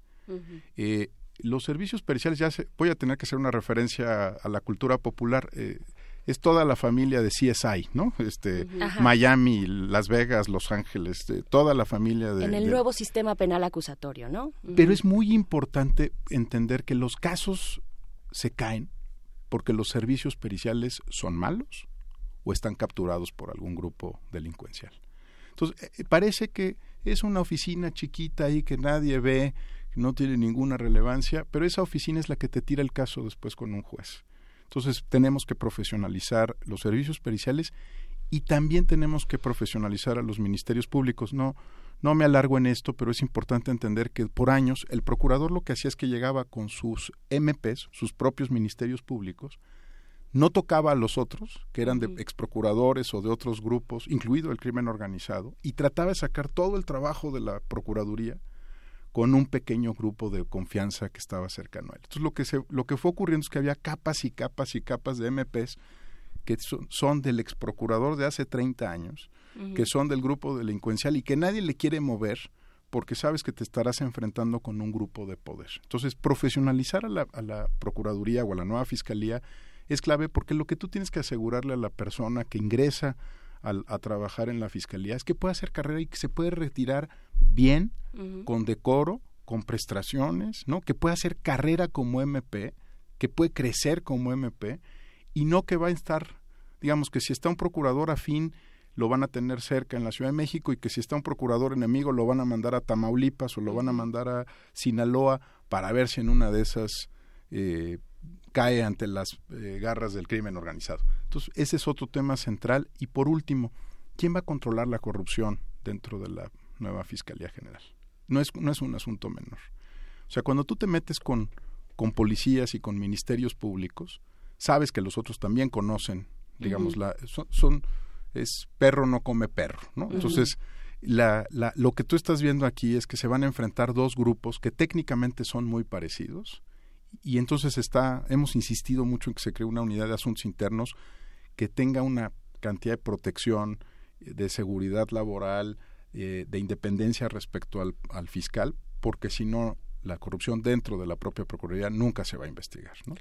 Eh, son, son algunos de los elementos este, que, que, debemos de cuidar en una nueva fiscalía y sí, importa quién, pues quién es el, la cabeza, pero mira, tú puedes ser una persona en, intachable con una procuraduría corrupta y por más intachable que seas, pues no vas a hacer que se mueva para procurar justicia para las personas en el país. Claro, solo un apunte, este, eh, preguntarte tu eh, pues tu opinión especializada ahorita que estamos sacando el tema de la fiscalía y muy breve, ¿hacia dónde tendría que ir todo esto que ya nos mencionaste, eh, todas estas eh, cuestiones internas de la fiscalía, de esta supuesta fiscalía imagina que está flotando en el imaginario mexicano? Eh, ¿Cómo, ¿Cómo se resuelve en estos pues ya este, meses siguientes? ¿Cómo se tendría que resolver? ¿A través de una reforma del artículo 102 o eh, yéndonos a la ley orgánica, que es, digamos, la discusión que está ahorita? ¿Tú qué opinas? Yo, te agradezco mucho que toques el tema y trataré de ser muy, muy breve. Eh, creo que cuando las organizaciones académicas, civiles, incluso en, algún momento las empresariales, planteamos la necesidad de tocar la Constitución y en particular el artículo 102, lo hicimos después de mucho estudio. No, no fue un asunto, digamos, caprichoso decir hay que tocar la Constitución. En lo personal, a mí me parece que la Constitución la tocamos de más, pero en este caso se justificaba para el 102, para el 108, para el 21 y para varios artículos. El 102 porque concentra el grueso de lo que la Fiscalía describe y los transitorios, que a nuestro juicio eran transitorios muy delicados. No nos hemos movido de ahí. Digamos, la, la, la, sociedad civil y la academia sigue pensando que hay que tocar la Constitución. Lo que sí hemos entendido es que la decisión del gobierno entrante es no hacerlo y que eh, para eso se plantearon estas mesas de diálogo eh, en las que hemos, nos hemos reunido 12 veces, 12 sesiones de trabajo, para discutir la ley orgánica del artículo 102 constitucional que describe algunos de estos asuntos. Lo, lo, lo que hemos sido es, es muy sensatos en entender pues que si el nuevo gobierno no quiere abrir la constitución, pues es también su prerrogativa política y su decisión política y tendrá que hacerse responsable de esa decisión y en un ánimo de construcción social pues más, más democrático, lo que hemos hecho es tratar de ensanchar lo más posible la ley orgánica del 102 para tratar de describir dentro de esa ley orgánica sin que violente la Constitución todos estos eh, preocupaciones pues de las, los colectivos de víctimas, las organizaciones de derechos humanos. Entonces estamos haciendo un esfuerzo genuino de, construcción democrática donde dices vamos a ensanchar lo más posible la ley orgánica, pero sin dejar de reconocer que sí se tiene que revisar la Constitución en algún momento. Van a escuchar esta expresión muy pronto porque así la llamamos en privado lo llamamos la cubeta constitucional, porque es el lugar donde vamos marcando todos los artículos de la Constitución que sí se tienen que revisar para ir robusteciendo la Fiscalía. Lo que pasa es que la cubeta ya es tinaco y el tinaco pronto será una pipa, pero sí la cisterna constitucional sí se necesita revisar. No es el momento y esa es una decisión y prerrogativa del nuevo gobierno. Eh, nos sentamos a la mesa sabiendo que ellos eh, preferían no tocar la Constitución y bajo ese supuesto hemos trabajado de la mano durante ya 12 sesiones. Eh, y para terminar, eh, decías, y es, y es bastante estremecedor el dato, que el Congreso no da mayores cuentas. No. estamos acostumbrados a pedirle cuentas a los legisladores y entonces chirrin chin chin se fueron todos y y dejaron un tiradero, ¿no? Que además con qué cara se fueron todos llenos de contento, pero es otro tema. ¿Qué, ¿Cómo cambiar eso con este Congreso que en principio tiene una mayoría que eh, llegó, a, llegó a donde está con una plataforma anticorrupción? Mira, ellos, ellos han planteado tocar la ley orgánica del Congreso para varios temas, los que tienen que ver sobre todo con, con austeridad, y creo que es una oportunidad para tocar los temas que tienen que ver con rendición de cuentas. Eh, finalmente, después de muchas conversaciones, eh, una contraparte mía, Porfirio Muñoz Ledo, ya, ya dice Parlamento abierto. Yo estoy fascinado de haber conseguido que, que se refiera a esa expresión que nosotros traemos desde hace muchos años pero eh, te diría que además de Parlamento Abierto es un Parlamento responsable que le rinde cuentas a la sociedad y aquí sí los que también tenemos que cambiar somos nosotros. Fíjate nada más, nuestro indicador favorito de desempeño el, como sociedad, dos, dos muy rápidos. Uno, que asistan. que estén presentes. Y dos, que presenten iniciativas de ley. Ah, no, pues igual presentan un montón.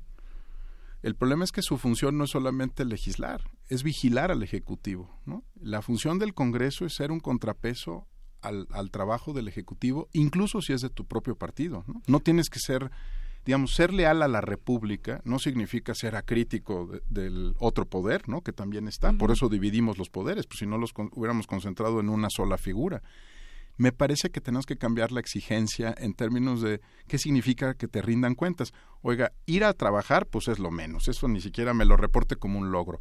Y legislar, pues eso es su chamba de todos los días. Dígame qué más hizo, ¿no? ¿Qué, qué vigiló? Qué comparecencias, qué audiencias se armó, no, no cuántos foros, no cuántas reuniones, no cuántos eh, espectaculares tiene, esos tienen un montón. Ni cuántas veces se fue a un, a un foro en Dinamarca importantísimo. Todos los foros en Dinamarca son importantísimos, Juan. En y en París más todavía. es más, sí, sí, y, y, y, los caballeros prefieren Moscú, no sé por qué. Eh, pero tengo la impresión de que nos tienen que empezar a rendir cuentas de forma distinta porque hay una nueva figura que pues a todos nos importa. Estos se pueden reelegir, ¿eh? Entonces, si usted quiere que lo relija, dígame algo más que fue a trabajar y que le pidió a sus asesores que le pasaran una iniciativa, ¿verdad? No, este, dígame qué fue lo que hizo para asegurar que la República funcione bien. Y yo creo que estamos muy lejos de eso todavía, Juan Inés. O sea, seguimos siendo muy condescendientes con los legisladores. Y tenemos un Congreso eh, que está, que, es mayoría, entonces, y, y, y, que es del mismo partido, cuya mayoría es del mismo partido del presidente electo. Entonces, eso va a implicar que van a tener que hacer muchos esfuerzos para ser realmente contrapeso. Sí, y, y, reconocerse como tal. ¿no? O no dividimos los poderes del, del, Estado en tres por gustos. Digamos, la teoría constitucional histórica en el mundo pues, tiene que ver con que no quieres que se concentre en ninguno de los poderes todo el poder de la República. ¿no? Entonces, sí van a tener que hacer un ejercicio aquí sí yo creo que más de, de psicoanálisis, ¿no? Para deslindarse y decir, yo represento a la gente y tengo la obligación pues de ser objetivo y crítico, nadie está diciendo enemigo ni de su líder político, pero sí tienen una obligación de representarnos a nosotros en términos de una voz alternativa a la del gobierno. Lo, peor que nos podría pasar es que no descubran que en realidad a quien representan es a la soberanía, no al presidente, ¿no? Y bueno, seguimos dejando a un lado a Enrique Peña Nieto eh, en estas últimas conclusiones. Creo que ya no nos da tiempo, pero este, pues, pero, pero todavía le quedan meses, Eduardo Borges, le quedan meses y mucha cola por detrás, ¿no? las comparecencias van a ser muy importantes. El, el nuevo, la nueva legislatura tiene que llamar a comparecer a los funcionarios y pedirles que de verdad expliquen qué qué del Plan Nacional de Desarrollo, qué de los objetivos que se plantearon cumplieron o no y creo que puede ser civilizado. O sea, también es algo que tenemos que cambiar. Tú puedes ser muy duro con la palabra, pregúntale a Juana Inés. No, no, no necesitas, no, o sea, la palabra es un arma muy poderosa, ¿no? No tienes que ser ni grosero, ni, ni, ni tienes que hacer ruido, ¿no? ni tienes que gritar. O sea, con que le hagas una comparecencia decente, que pues con eso es más que, más que suficiente. Pues muchísimas gracias Eduardo Borges por esta conversación, muchas gracias por el esfuerzo de llegar a cabina. Eduardo Borges, director de Transparencia Mexicana, organización no gubernamental, gracias por esta conversación y seguiremos en esto. Muchas gracias a ustedes, de verdad. Muchas gracias. Vamos a un corte musical, regresamos a primer movimiento. Síguenos en redes sociales. Encuéntranos en Facebook como Primer Movimiento y en Twitter como arroba PMovimiento. Hagamos comunidad.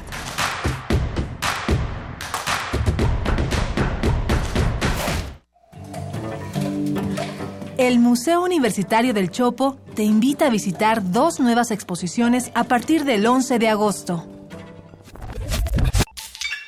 Telón de boca, de Pía Camil un textil sonoro realizado con 350 playeras de bandas musicales intercambiadas con visitantes del museo y del Tianguis Cultural del Chopo, realizado en resonancia con su valor en la cultura alternativa y sus modos de interacción.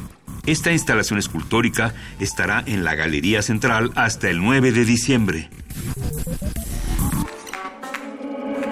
De lo líquido del agua, allí donde otros han fracasado, yo no fracasé.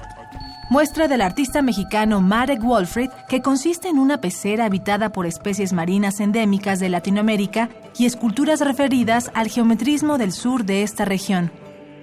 La obra forma parte de la Galería Nómada 10.000 del artista venezolano Armando Rosales, en la Galería Alternativa hasta el 23 de septiembre. Más información en www.chopo.unam.mx. Las propuestas emergentes y transdisciplinarias están en el Museo Universitario del Chopo. Hola, mi nombre es Renata y después de mucho tiempo, hoy regresé al lugar donde nací. Aquí aprendí a andar en bicicleta. Aquí pasaba las tardes después de la escuela. ¡Ay, Bruno! Mi secundaria, el mercado, mi colonia. Estoy muy feliz de regresar. Y porque mi país me importa, ya actualicé mi domicilio y mi credencial para votar. Tú también notifica al INE cualquier cambio en tus datos y participa en las decisiones de tu localidad. IME. El Museo de Arte Carrillo Gil exhibe la muestra El Gran Malentendido, Wolfgang Palen en México y el surrealismo disidente de la revista DIN, integrada por 134 piezas en diferentes disciplinas y técnicas. Una exploración a partir de la obra, proyectos, conexiones y efectos que el artista austriaco generó a su paso por México entre los años 1939 y 1947 y 48. El Gran Malentendido, Wolfgang Palen en México y el surrealismo disidente de la revista DIN se puede visitar en el Museo de Arte Carrillo Gil. ¿Quiénes hacen la ciencia? ¿Cómo se suma la ciencia a las soluciones de los problemas iberoamericanos? Científicos, investigadores y académicos de Iberoamérica hablan de los avances en ciencia, tecnología e innovación que inciden en nuestra vida. La ciencia que somos. La ciencia que somos. Iberoamérica al aire. Viernes a las 10 y media de la mañana. 96.1 de FM. Retransmisión, domingos a las 9.30 de la mañana por el 860 de AM. Radio UNAM. Experiencia sonora.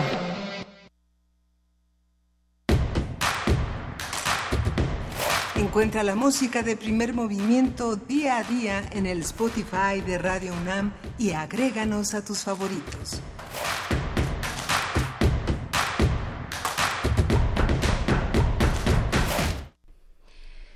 Son las nueve de la mañana con cuatro minutos. Me, me, pregunta Berenice Camacho, que está aquí sentada conmigo, si hay algo en redes. Pues sobre todo lo que más despertó Ámpula fue Chivigón.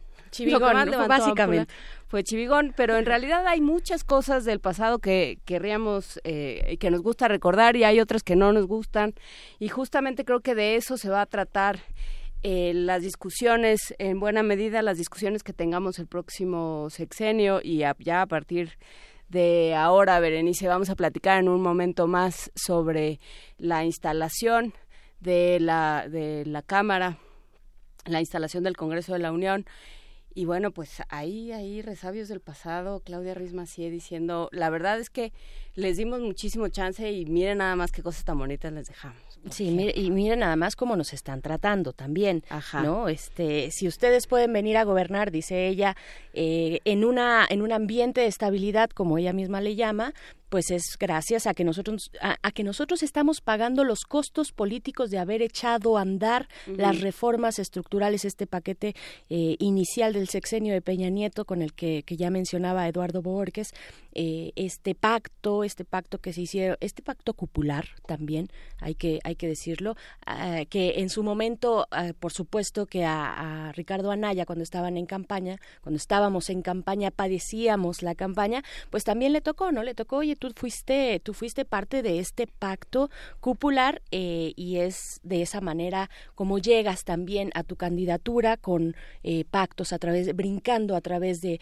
de pactos cupulares, pero bueno, tenemos este Congreso ya instaurado, ya está la, la sesión ordinaria, digamos, el, el periodo ordinario de sesiones, perdón, y pues bueno, con un Congreso, con, con un poder político eh, que dio un giro de 180 grados, ¿no? En lo por, por donde le veamos, en cualquier nivel de gobierno, eh, federal, estatal, municipal, en los tres órdenes de gobierno, ejecutivo y legislativo, no el, el judicial, veremos, bueno, eh, ahí estamos esperando, llegará su momento en que los ministros, dos ministros me parece, primero será uno, creo que en noviembre, pues deje ya su, su, puesto de ministro y ahí vendrá también la rebatinga por quiénes van a ser eh, los que ocupen esos puestos, eso, esos codiciados puestos, eh, lugares de los once que hay nada más en la Suprema Corte de Justicia de la Nación. En efecto, lo vamos a seguir platicando porque sí va a haber que, discutir muchísimos temas, va a haber que poner orden. Justamente hablábamos durante la primera hora con la gente que se, se, ocupa de los temas ambientales en la UNAM y de las agendas ambientales y lo que dicen es hay que tener cuidado porque ahí vienen todas las leyes, ahí viene minería, ahí viene la, eh, la ley del agua en El tren Maya el tren Maya, la, reforestación y todo eso va a pasar por el Congreso. Entonces no no hay que quitarle ojo a este tema, pero nos vamos a poesía necesaria antes de volver a caer en el marasmo legislativo. Ah, sí, es que Vania nos pide que felicitemos a su papá y a su hermano, pero no sabemos cómo se llaman. Miguel Nuche se llama su hermano. Nuche? El señor Nuche es, es, suficiente al papá de Vania Nuche. A Mini Nuche y Maxi Nuche. Eh, Miguel Nuche y al papá de Vania, que no sabemos cómo, diga, se, llama. ah, Miguel Nuche y Miguel Nuche, los dos se llaman Miguel. Muchísimas felicidades a ambos en este, en este día de cumpleaños y un abrazo a Vania Nuche. Y nos vamos a la poesía necesaria que en este día le toca a Alejandro Aura. Maravilloso.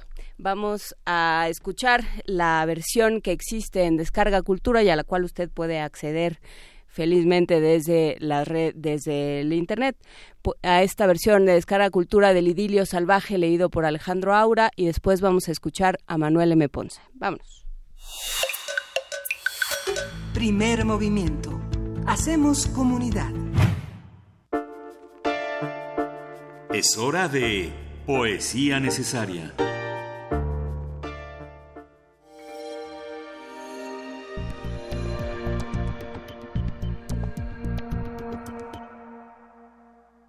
En el desierto, idilio salvaje.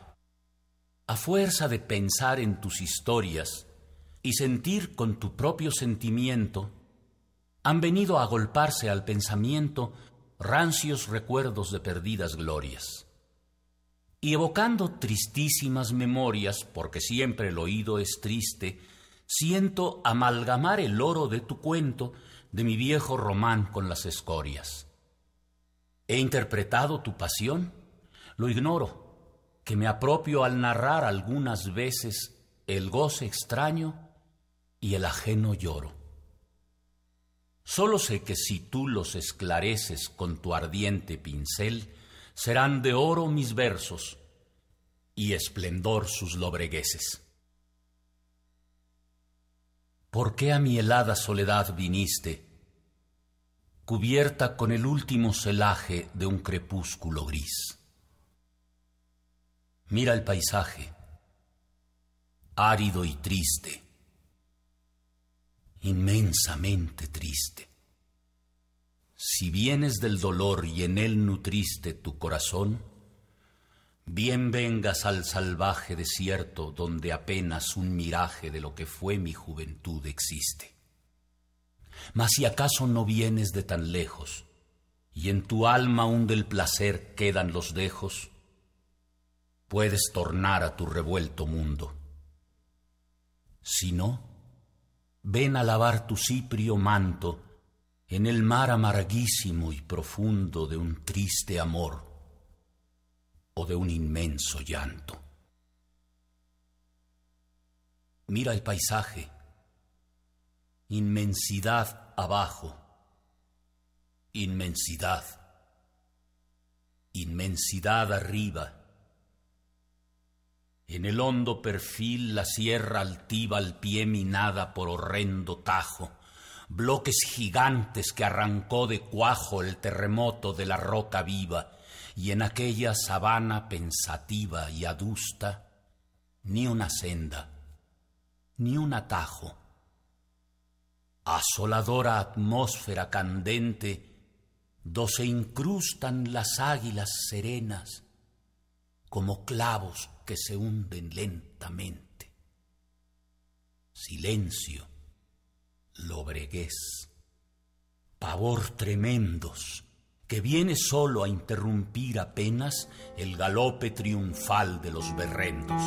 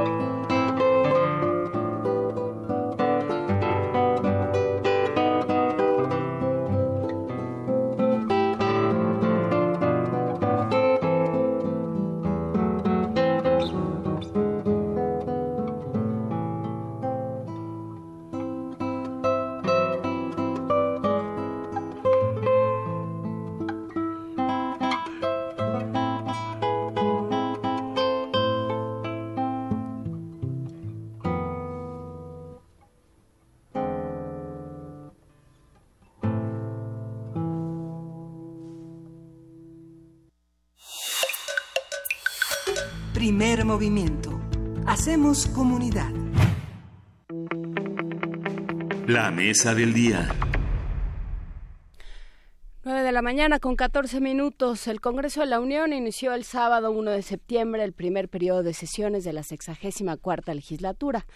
Martí Batres, nuevo presidente del Senado, anunció que a partir de mañana, martes, se presentarán las primeras iniciativas de gobierno relacionadas con derechos sociales y derechos humanos y mencionó que la creación de una Secretaría de Seguridad Pública será un tema preferente.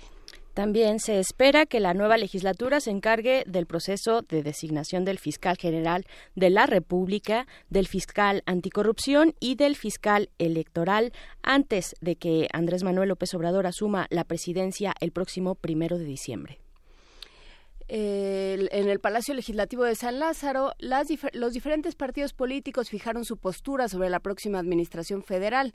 Juan Carlos Romero Hicks, coordinador de la bancada del PAN en la Cámara Baja, adelantó que serán críticos pero acompañados de propuestas y pidió que la legitimidad de la mayoría no se convierta en mayoriteo. Y al hablar en nombre del PRI, ya lo mencionábamos hace unos momentos, Claudia Ruiz Macié, eh, presidenta de aquel partido, dijo que será, serán una oposición valiente, crítica y constructiva, mientras que Ricardo Gallardo, coordinador de los diputados del PRD, sostuvo que no serán un obstáculo para la aplicación de políticas públicas de la nueva administración, pero, pero sí advirtió que serán una oposición inquebrantable ante las medidas que pretendan limitar las libertades y o incrementar el centralismo Sí, dijo que no iban a ser una oposición abyecta, lo que sea que eso signifique. Que eso significa. Vamos a platicar sobre la instalación del Congreso, qué se dijo, sobre todo qué potestades tiene este cuerpo legislativo de aquí a la instalación del nuevo Poder Ejecutivo. Nos acompaña el doctor Kenbir Puente, profesor titular definitivo de tiempo completo de la Facultad de Ciencias Políticas y Sociales de la UNAM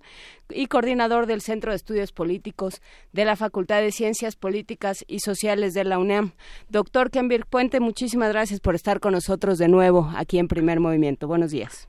Hola, muy buenos días. Un gusto estar con ustedes, Juana Inés y Beren. Muchas gracias, doctor.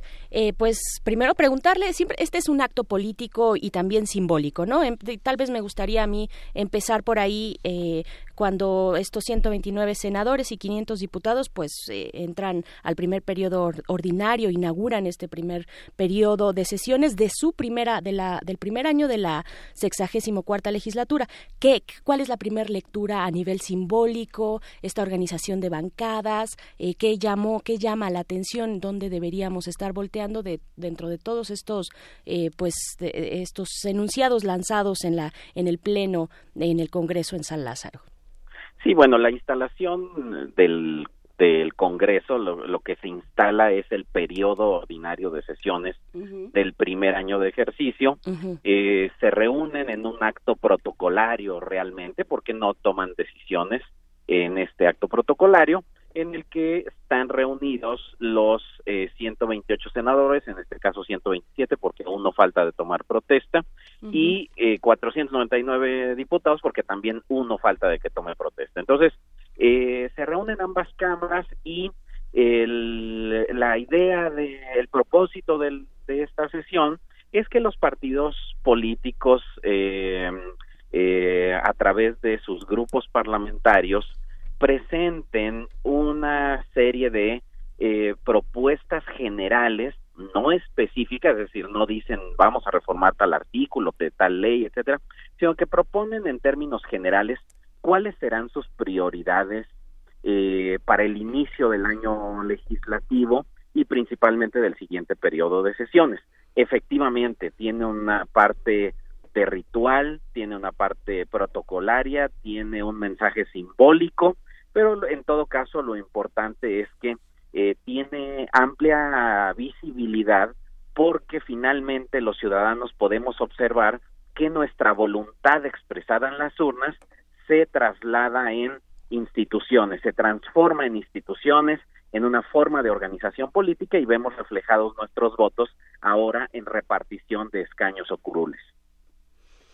Eh, ¿Y cómo, cómo leerlo, digamos? Porque los politólogos se sientan frente a estos, eh, frente al canal del Congreso como, como quien se sienta frente a cualquier plataforma, como quien se sienta a ver la final del Mundial.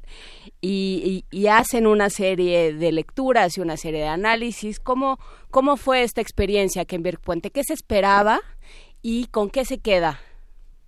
Lo que nosotros los politólogos esperamos primero pues es que hubiese normalidad democrática, es decir, que eh, en la instalación de la propia legislatura los partidos políticos reconozcan el nuevo papel que les toca jugar, porque a todos les toca jugar un nuevo papel.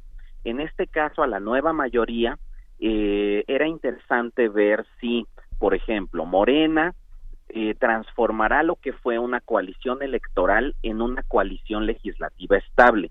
El mensaje parece que es así, sin, sin embargo, me refiero a la coalición estable entre eh, eh, los que conformaron Juntos Haremos Historia, que es Morena, eh, Partido este, el, el, Partido del Trabajo y el Partido Encuentro Social, que con su que con su la suma de sus legisladores no solo logran uh, mayoría eh, absoluta en, en las cámaras, sino que les permitirá eso controlar el gobierno interior de las cámaras.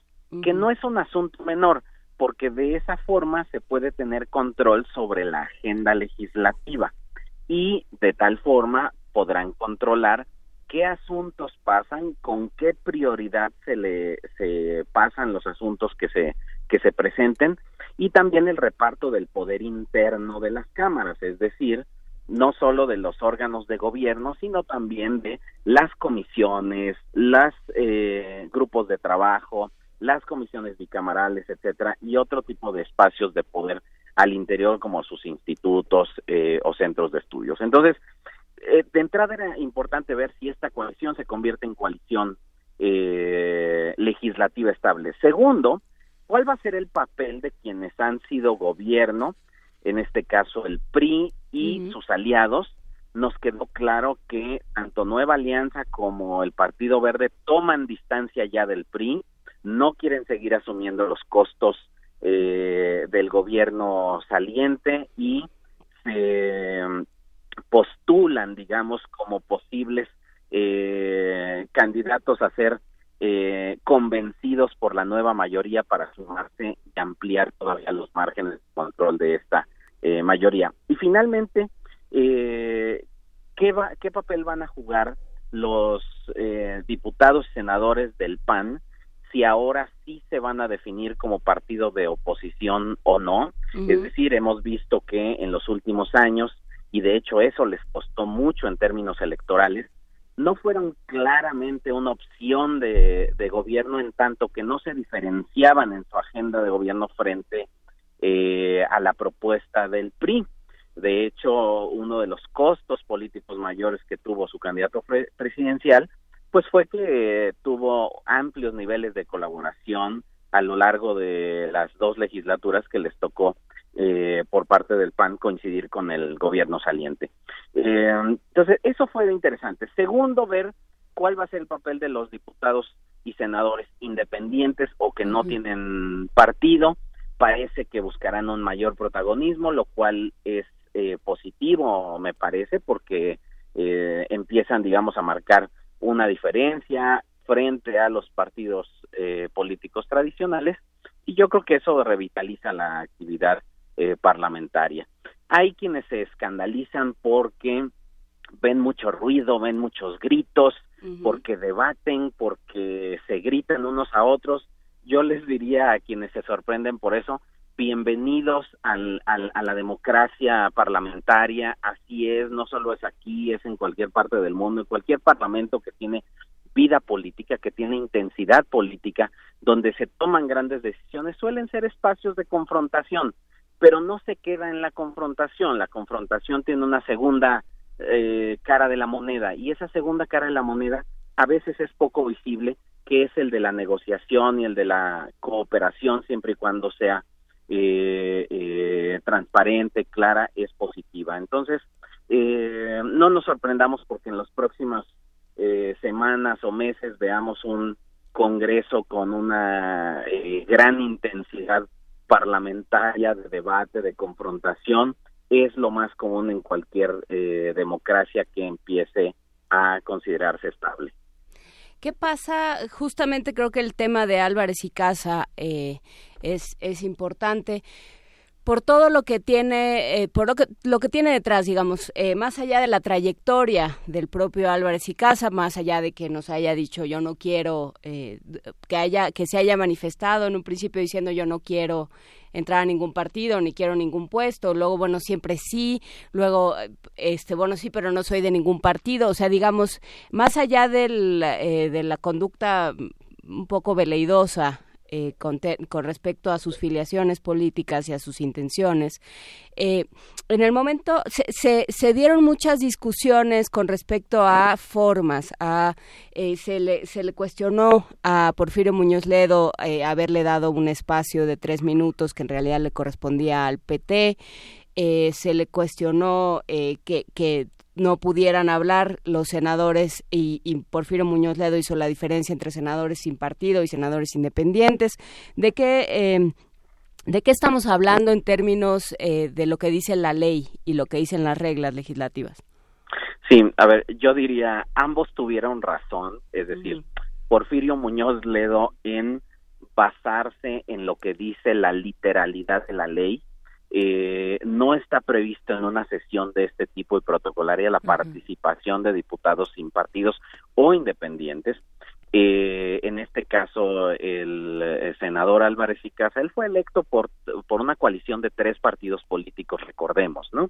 eh, no fue electo como candidato independiente. no está prevista una participación de ese tipo en este tipo de sesiones. Ahora, lo que yo diría es, pues lo que está mal es la ley, porque cualquier legislador, cualquier senador o diputado tendría que tener la posibilidad de expresarse en una sesión, sea o no protocolaria, de manera organizada, quizá de forma proporcional al número de legisladores, decía el senador, perdón, el diputado Muñoz Ledo, decía, pues es que si no vamos a tener a 500 diputados eh, hablando, a 128 senadores, bueno, si eso es lo que implica eh, la apertura de la actividad parlamentaria, pues qué bueno, si eso genera debate, qué bueno.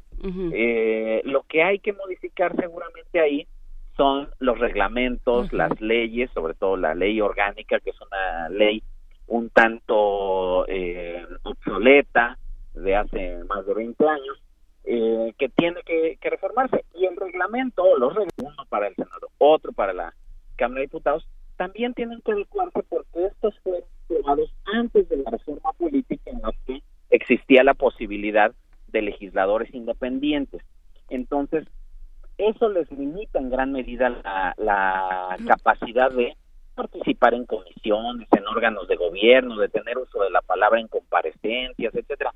Eh, ¿Por qué? Pues porque nuestras leyes y nuestros reglamentos están diseñados para que haya partidos políticos representados en el Congreso y no para que haya representantes de ciudadanos en el Congreso. Entonces, ese tipo de, de modificaciones tienen que empezar a hacerlas y el mensaje que han enviado tanto Martí Batres como Porfirio Muñoz Ledo, ambos han coincidido en la idea de transitar hacia un parlamento abierto y el parlamento abierto no es otra cosa más que abrir las puertas del proceso parlamentario a los ciudadanos. No solo es que haya transparencia eh, legislativa, no, significa que las puertas del Congreso están abiertas a la participación de los ciudadanos y lo primero que se tendría que tener en cuenta es que necesitan reformar sus, eh, su normatividad interna, los acuerdos que han aprobado para la participación de los eh, representantes populares, de tal forma que se garantice la participación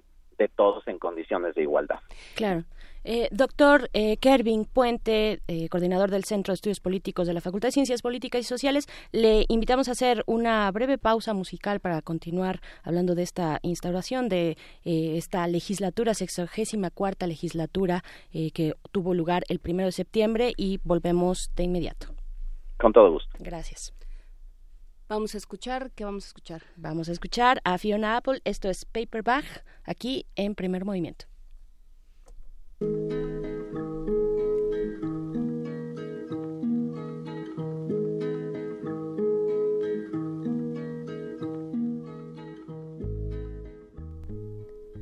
Esto es Elega al Che de Jaja. Por supuesto, no es Fiona Apple, disfrútenlo. ¿Elegía?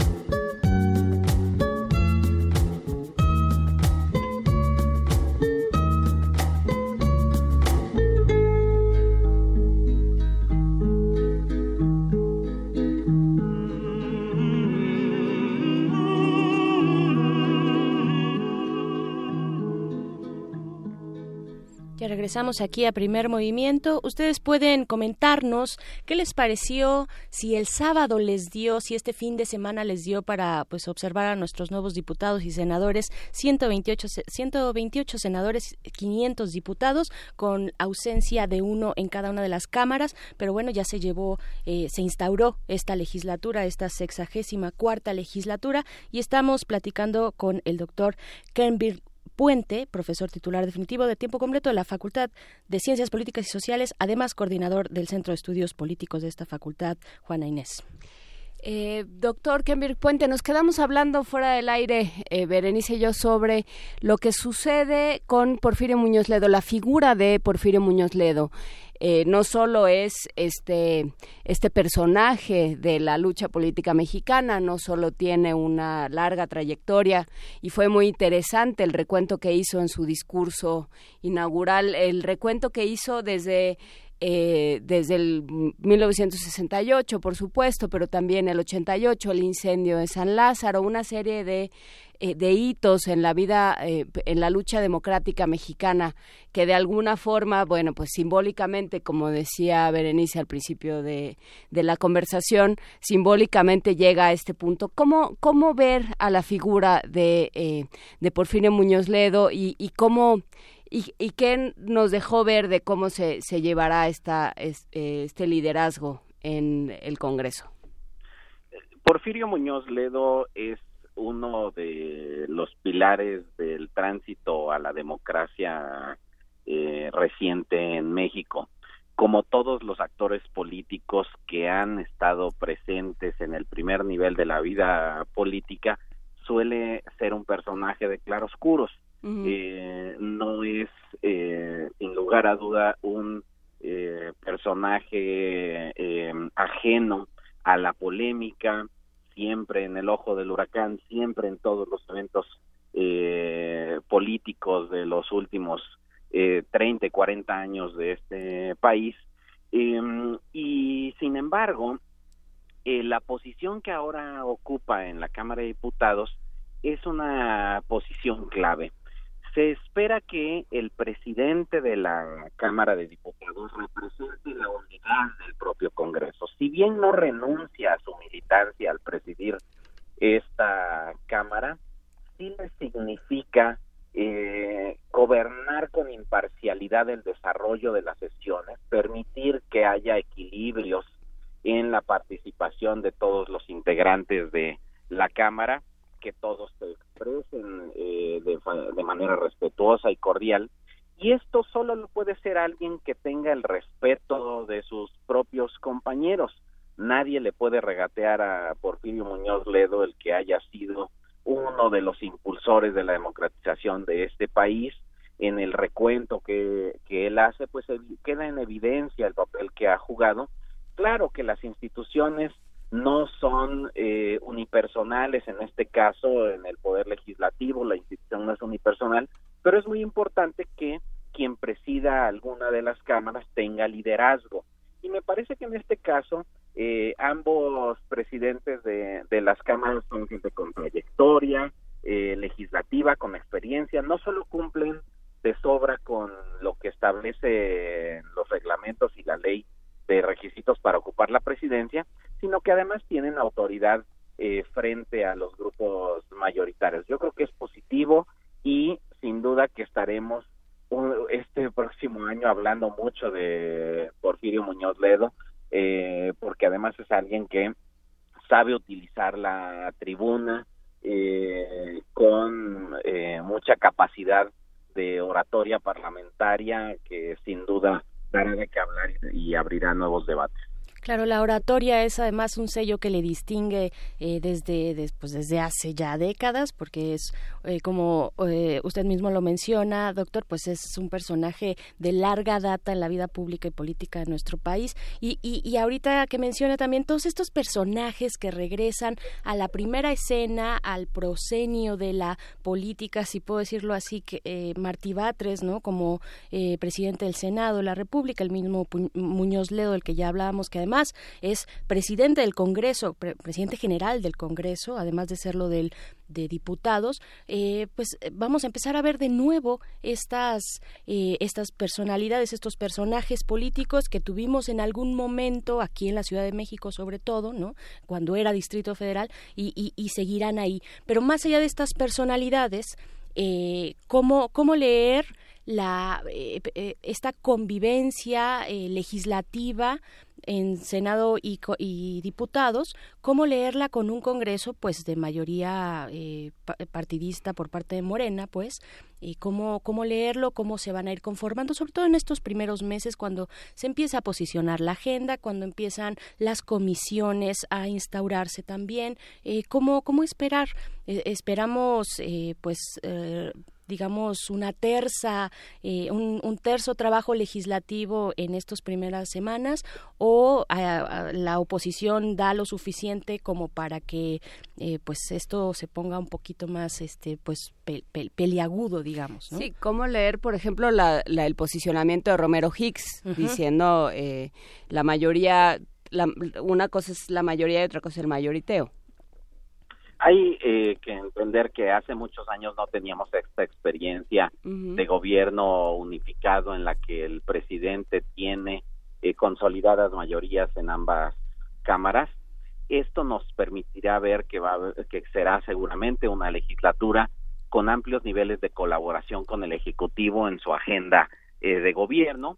Segundo, que seguramente tendremos una relación mucho más tersa y de colaboración entre el Congreso y el eh, presidente, también de la misma forma eh, mayores niveles de cooperación entre ambas cámaras, que por cierto es algo a veces que no se nota, pero hay mucho conflicto entre cámaras, eh, sus, conflictos intercamerales, es decir, lo que aprueba una no necesariamente lo aprueba la otra y etcétera. entonces esto seguramente se acabará o será un tema menor. Ahora, el papel de la oposición es natural que tenga que ser eh, de resistencia a las políticas eh, de gobierno en términos simbólicos, no en términos de obstaculización física, en términos simbólicos, debido a que ellos deben de construirse como una opción de gobierno, como una oposición, es decir, como una opción para eh, ser votados en las próximas elecciones. De tal forma que es perfectamente congruente esta idea de Romero Hicks de presentarse como una oposición eh, crítica frente al gobierno, eso es natural. Ahora, ¿con qué instrumentos lo pueden hacer? si no tienen mayoría, es decir, cómo pueden ser oposición si no van a impedir que se que se legisle lo que quiere el presidente electo y después presidente constitucional. Bueno, no se trata de bloquear, se trata, como lo he dicho, de señalar en dónde no están de acuerdo, señalar sus diferencias, presentar opciones distintas y marcar una diferencia con la agenda de gobierno. Ahora, ¿en dónde se, se expresa eso? Pues por lo regular en el debate parlamentario. Por eso vamos a ver ahora eh, la emergencia de aquellos liderazgos con grandes capacidades oratorias y que en los últimos años habían estado prácticamente ocultos de la vida parlamentaria no será sorprendente ver nuevamente en eh, tribuna grandes debates que habían estado ausentes en los últimos años en el Congreso. Había un, autor norteamericano que decía que había dos grandes tipos de legislaturas. Aquellas que deciden mucho pero debaten poco, él les llamaba transformadoras, me estoy refiriendo a Nelson Polsby, Em, eh, como la norteamericana, que no hay grandes debates, pero son, son, muy importantes en términos de que se deciden muchas cosas en el Congreso. Pero hay otras que son mucho más eh, de debate parlamentario, arenas, foros de debate, en las que eh, hay una gran capacidad de, de confrontación de ideas, pero a veces están controladas hacia afuera o la agenda legislativa les es impuesta desde afuera, como es probable que, que sea en este caso por la lógica de la correlación de fuerzas. Eh, y entonces eso hará que tengamos muchas, mucho mayor debate parlamentario. Estaremos hablando muchas veces de eh, los del diputado Fernández Noroña, del senador Salgado Macedonio, pero también de otros eh, diputados y senadores como Beatriz Paredes, que tienen experiencia parlamentaria, gran capacidad de debate y que seguramente le darán mucha vitalidad a los próximos años, a la vida parlamentaria. Eh, ya que ya trae a la conversación al diputado Fernández Noroña, ¿qué hacer con este comentario que hizo él y que de cierta manera se hicieron o, hicieron eh, otros legisladores sobre la ausencia y lo que implica no solo la ausencia del presidente en el sábado pasado, sino el, el mensaje que va a dar hoy y que llama informe. Eh, el presidente Peña Nieto. ¿Cómo, cómo interpretar en términos de, eh, de dinámica legislativa, de dinámica parlamentaria, eh, qué, tan, qué, qué tanto nos quedamos con, estas, con estos reclamos? Sí, lo que hace hoy el presidente de la República es enviar un mensaje con motivo del informe, porque no hay eh, ya la ceremonia que antes conocíamos como la ceremonia del informe presidencial que se rendía frente al Congreso.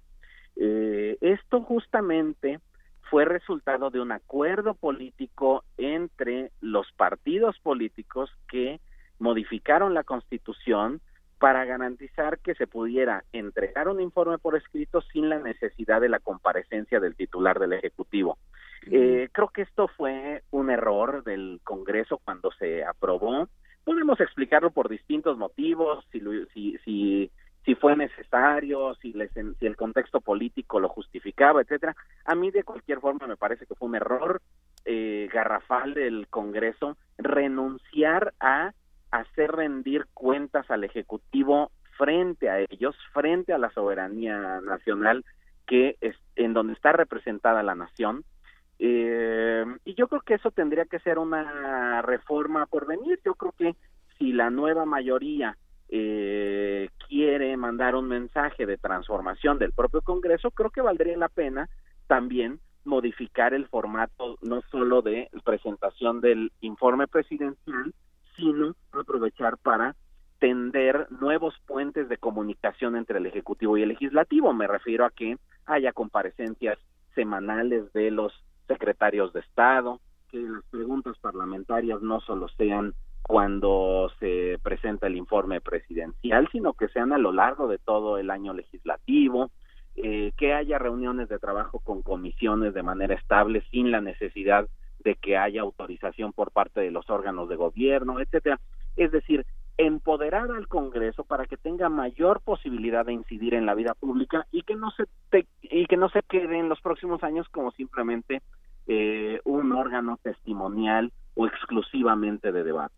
Claro, o sea, podemos entender con esto que básicamente Enrique Peña Nieto no puso durante estos seis años un pie en esa soberanía en la, en, eh, en la Cámara de Diputados, ¿no? Solo para tomar protesta, porque ese fue un evento eh, protocolario, pero sí, eh, incluso para ese evento está ya legislado la posibilidad de que entre en funciones sin necesidad de tomar protesta frente al, eh, de rendir protesta, perdón, eh, frente al Congreso, pero, eh, pero digamos es un acto simbólico, no hay ninguna interacción entre, entre los representantes de la nación y el titular del Ejecutivo. Yo creo que eso tiene que cambiar, tenemos que normalizar la relación entre el Ejecutivo y el Legislativo, entender que presentan en ocasiones posiciones distintas, pero debiéramos acostumbrarnos a la deliberación pública y a la confrontación de ideas y que esto no significa que eh, que haya enemigos en, eh, en frente a una disputa entre dos posiciones irreductibles no. Significa que nosotros podemos conocer cuáles son las distintas posiciones frente a la agenda pública y que quienes salimos ganando somos los ciudadanos, ciudadanas y ciudadanas, para que eh, conozcamos las opciones que tenemos enfrente en eh, la vida política. Ya para cerrar esta conversación, doctor Kenvir Puente, eh, ¿Qué esperamos que suceda? ¿Qué puede suceder? ¿Qué decisiones podría tomar el, el, Poder Legislativo de aquí al primero de diciembre? Porque entramos en un, en un momento, ya lo estamos viviendo de facto, digamos, ya se está anunciando, pero, pero entramos en un momento en el que se pueden tomar decisiones. ¿Hasta qué punto, qué temas serían los que, por ejemplo, cuando dice eh, Martí Batres, nos urge ver lo de la Secretaría de Seguridad Pública, eh, ¿esto en qué se podría traducir o el fiscal o tantísimos otros temas que han anunciado que sobre que quieren empezar a trabajar ya. ¿Qué esperamos? es importante, por supuesto, que se pongan a trabajar ya la agenda que tienen enfrente. Eh, yo, yo la dividiría en tres tipos de asuntos, la agenda urgente, la agenda importante y los asuntos trascendentales. eh, los asuntos urgentes evidentemente son aquellos que están en curso y que tienen que aprobarse ya en periodos eh, señalados constitucional o legalmente. Me refiero, por ejemplo, a eh, el paquete económico que se tiene que aprobar eh, a más tardar en diciembre, es decir, no, no importa lo que pase, tienen que aprobarlo. Y el paquete económico incluye todo lo que tenga que ver con la legislación eh, para los ingresos, todo lo que tiene que ver con los impuestos, pero también el gasto público, el, todo lo que se va a gastar el próximo año en el ejercicio fiscal de 2019.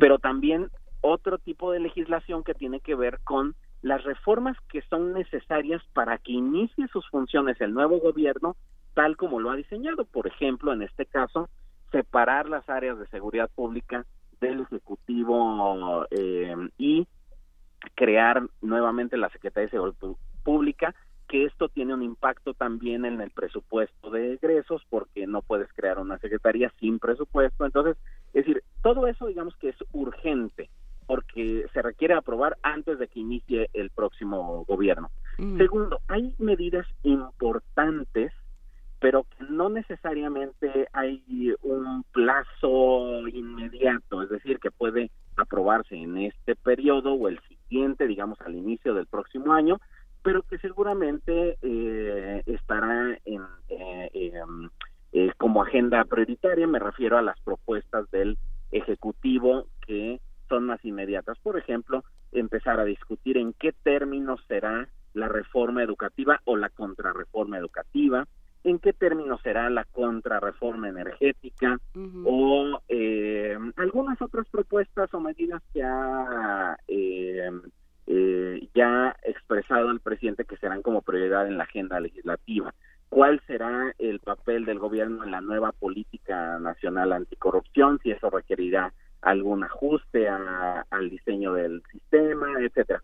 Entonces, eso digamos que es agenda importante. Pero quizá eh, algo en lo que tendríamos que estar pendientes es la agenda trascendental, que son los cambios más profundos que no tienen que ver con la legislación en el próximo periodo de sesiones o incluso en el próximo año. Y muchas de estas eh, de estos temas quizá ni siquiera terminen legislándose o bueno, terminen legislándose pero no implementándose esas transformaciones en el corto plazo. Me refiero a eh, cuál será la relación entre eh, el, el, papel del Estado frente a la economía, es decir, se seguirá tomando este modelo económico con los resultados que ha arrojado, eh, los temas de desigualdad, de derechos, de violencia, de seguridad. Es decir, hay temas que no se resuelven solamente reformando una ley, que tienen que ver con transformaciones mucho más profundas y en el que necesitamos mayor claridad, pero también mayor tiempo de reflexión por parte de todos, eh, de la sociedad y también de las instituciones políticas. Entonces, digamos que eh, a veces los asuntos urgentes nos, nos distraen tanto que dejamos de ver lo trascendental y yo creo que el Congreso tendrá que eh, tener muy claras las estrategias para los, los tres distintos tipos de decisiones que tendrá que tomar en los próximos meses y años. ¿Y cómo les podemos seguir eh, la pista y pedirles cuentas como, em, como ciudadanos y como representados? La mejor forma de hacer que nuestros representantes rindan cuentas es estar informados. Y hoy no podemos quejarnos de que existan eh, ausencias de información. Creo que hay mucha información y que nuestra responsabilidad es contar con más elementos para eh, eh, informativos Hoy podemos ver el canal del Congreso no solo ya en señal abierta, sino también en, la aplicación de nuestros teléfonos móviles. Podemos estar atentos a lo que sucede ahí. Pero también eh, podemos establecer contacto a, través de distintas vías. Eh, en las semanas eh, previas hemos visto cómo los otros legisladores están tratando de impulsar una agenda de parlamento abierto que significa utilizar las plataformas digitales para interactuar nuestros representantes durante los procesos de toma de decisión, que si hay próximamente, por ejemplo, una designación de un ministro de la Corte o la aprobación de algunos miembros del gabinete, pues que nosotros podamos emitir nuestra opinión y hacérsela llegar a nuestros representantes. Hoy le preguntaría yo a todo nuestro auditorio, ¿quiénes saben el nombre de su diputado o diputada, de su senador o senadora? Creo que podríamos empezar con eso, empezar a saber quiénes son nuestros representantes y en segunda, eh, tratar de contactarlos para hacerles saber nuestro sentir, lo que opinamos. Esto no quiere decir que siempre nos van a hacer caso, quiere decir que los estamos haciendo responsables de sus decisiones y les estamos mandando el aviso de que están siendo observados, que están siendo vigilados y que estamos atentos a lo que ellos deciden. Pues eh, seguiremos platicando de esto, ya nos encontraremos en otro momento para hablar de Parlamento Abierto. Muchísimas gracias, doctor Kenbir Puente, de la Facultad de Ciencias Políticas y Sociales de la UNAM, coordinador del Centro de Estudios Políticos justamente de esta facultad. Muchísimas gracias por conversar con nosotros esta mañana. Un gusto, como siempre, estar con ustedes. Un gran abrazo y nos vamos a música. Nos vamos a música. Recuerden nada más, paréntesis, eh, cebollazo, digamos, en la misma Facultad de Ciencias Políticas y Sociales, pues está esta iniciativa de voto informado que han hecho un perfil muy interesante acerca de los que ahorita ya están senadores y diputados, ya están en, en, en pues uso de sus, de sus trabajos y facultades legislativas. Échenle un ojo por ahí. Mientras tanto, échenle oreja también ahora sí a Fiona Apple. Esto es Paperback. A boy whose reality I knew was a hopeless to be had. But then the dove of hope began its downward slope, and I believed for a moment that my chances were approaching to be grabbed. But as it came down near, so did a weary tear. I thought it was a bird, but it was just a paper bag. Hunger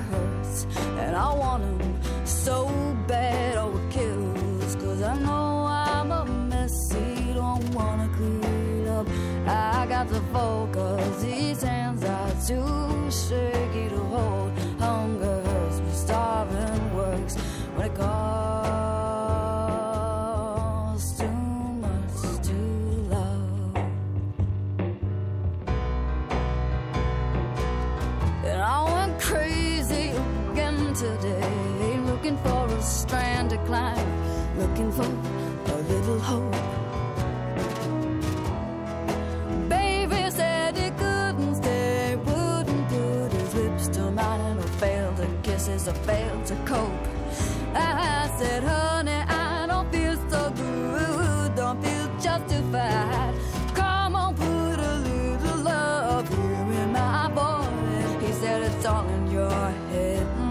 Said, everything, but he didn't get it. I thought he was a man, but he was just a little boy. Hunger hurts, and I want him so bad. Oh, it kills, cause I know I'm a mess. messy, don't wanna clean up. I got to focus, these hands are too shaky to hold. Hunger hurts, but starving works when it costs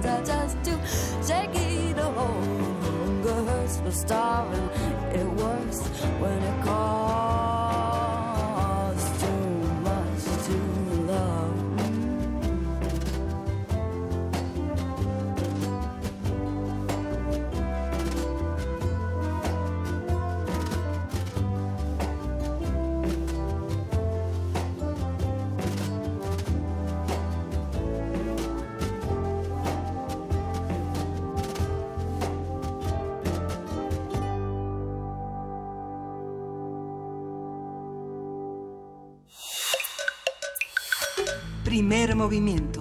Hacemos comunidad. Regresamos a primer movimiento, ya casi para despedirnos, Juana Inés de esa, pero queremos también invitarles a que eh, pues se acerquen un, poco, que se acerquen un mucho al gran suplemento especial que tiene la Gaceta de la UNAM.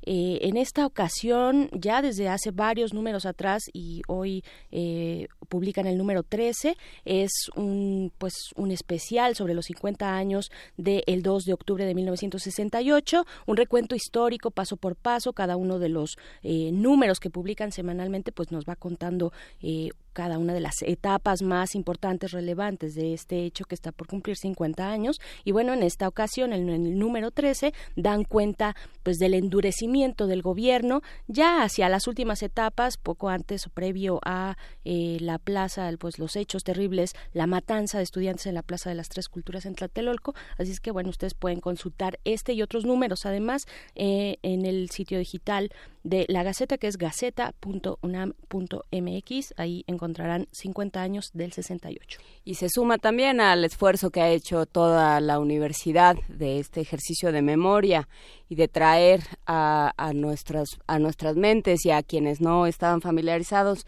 ponerlos al corriente de lo que sucedió también en Descarga Cultura. Se pueden encontrar materiales y en los distintos centros de trabajo de esta universidad y por supuesto se irán eh, pues fortaleciendo estas conversaciones y se irán eh, volviendo más, más pertinentes y más urgentes conforme vaya avanzando justamente este mes. Por lo pronto nosotros ya nos vamos. Muchísimas gracias a todos los que hicieron posible este espacio. Gracias, por supuesto, a Berenice Camacho que, este, que se salió de sus horarios habituales y se arrastró hasta esta cabina y lo hizo maravillosamente bien. Muchísimas gracias, Berenice. Siempre un placer estar aquí haciendo comunidad contigo, con ustedes, con la producción.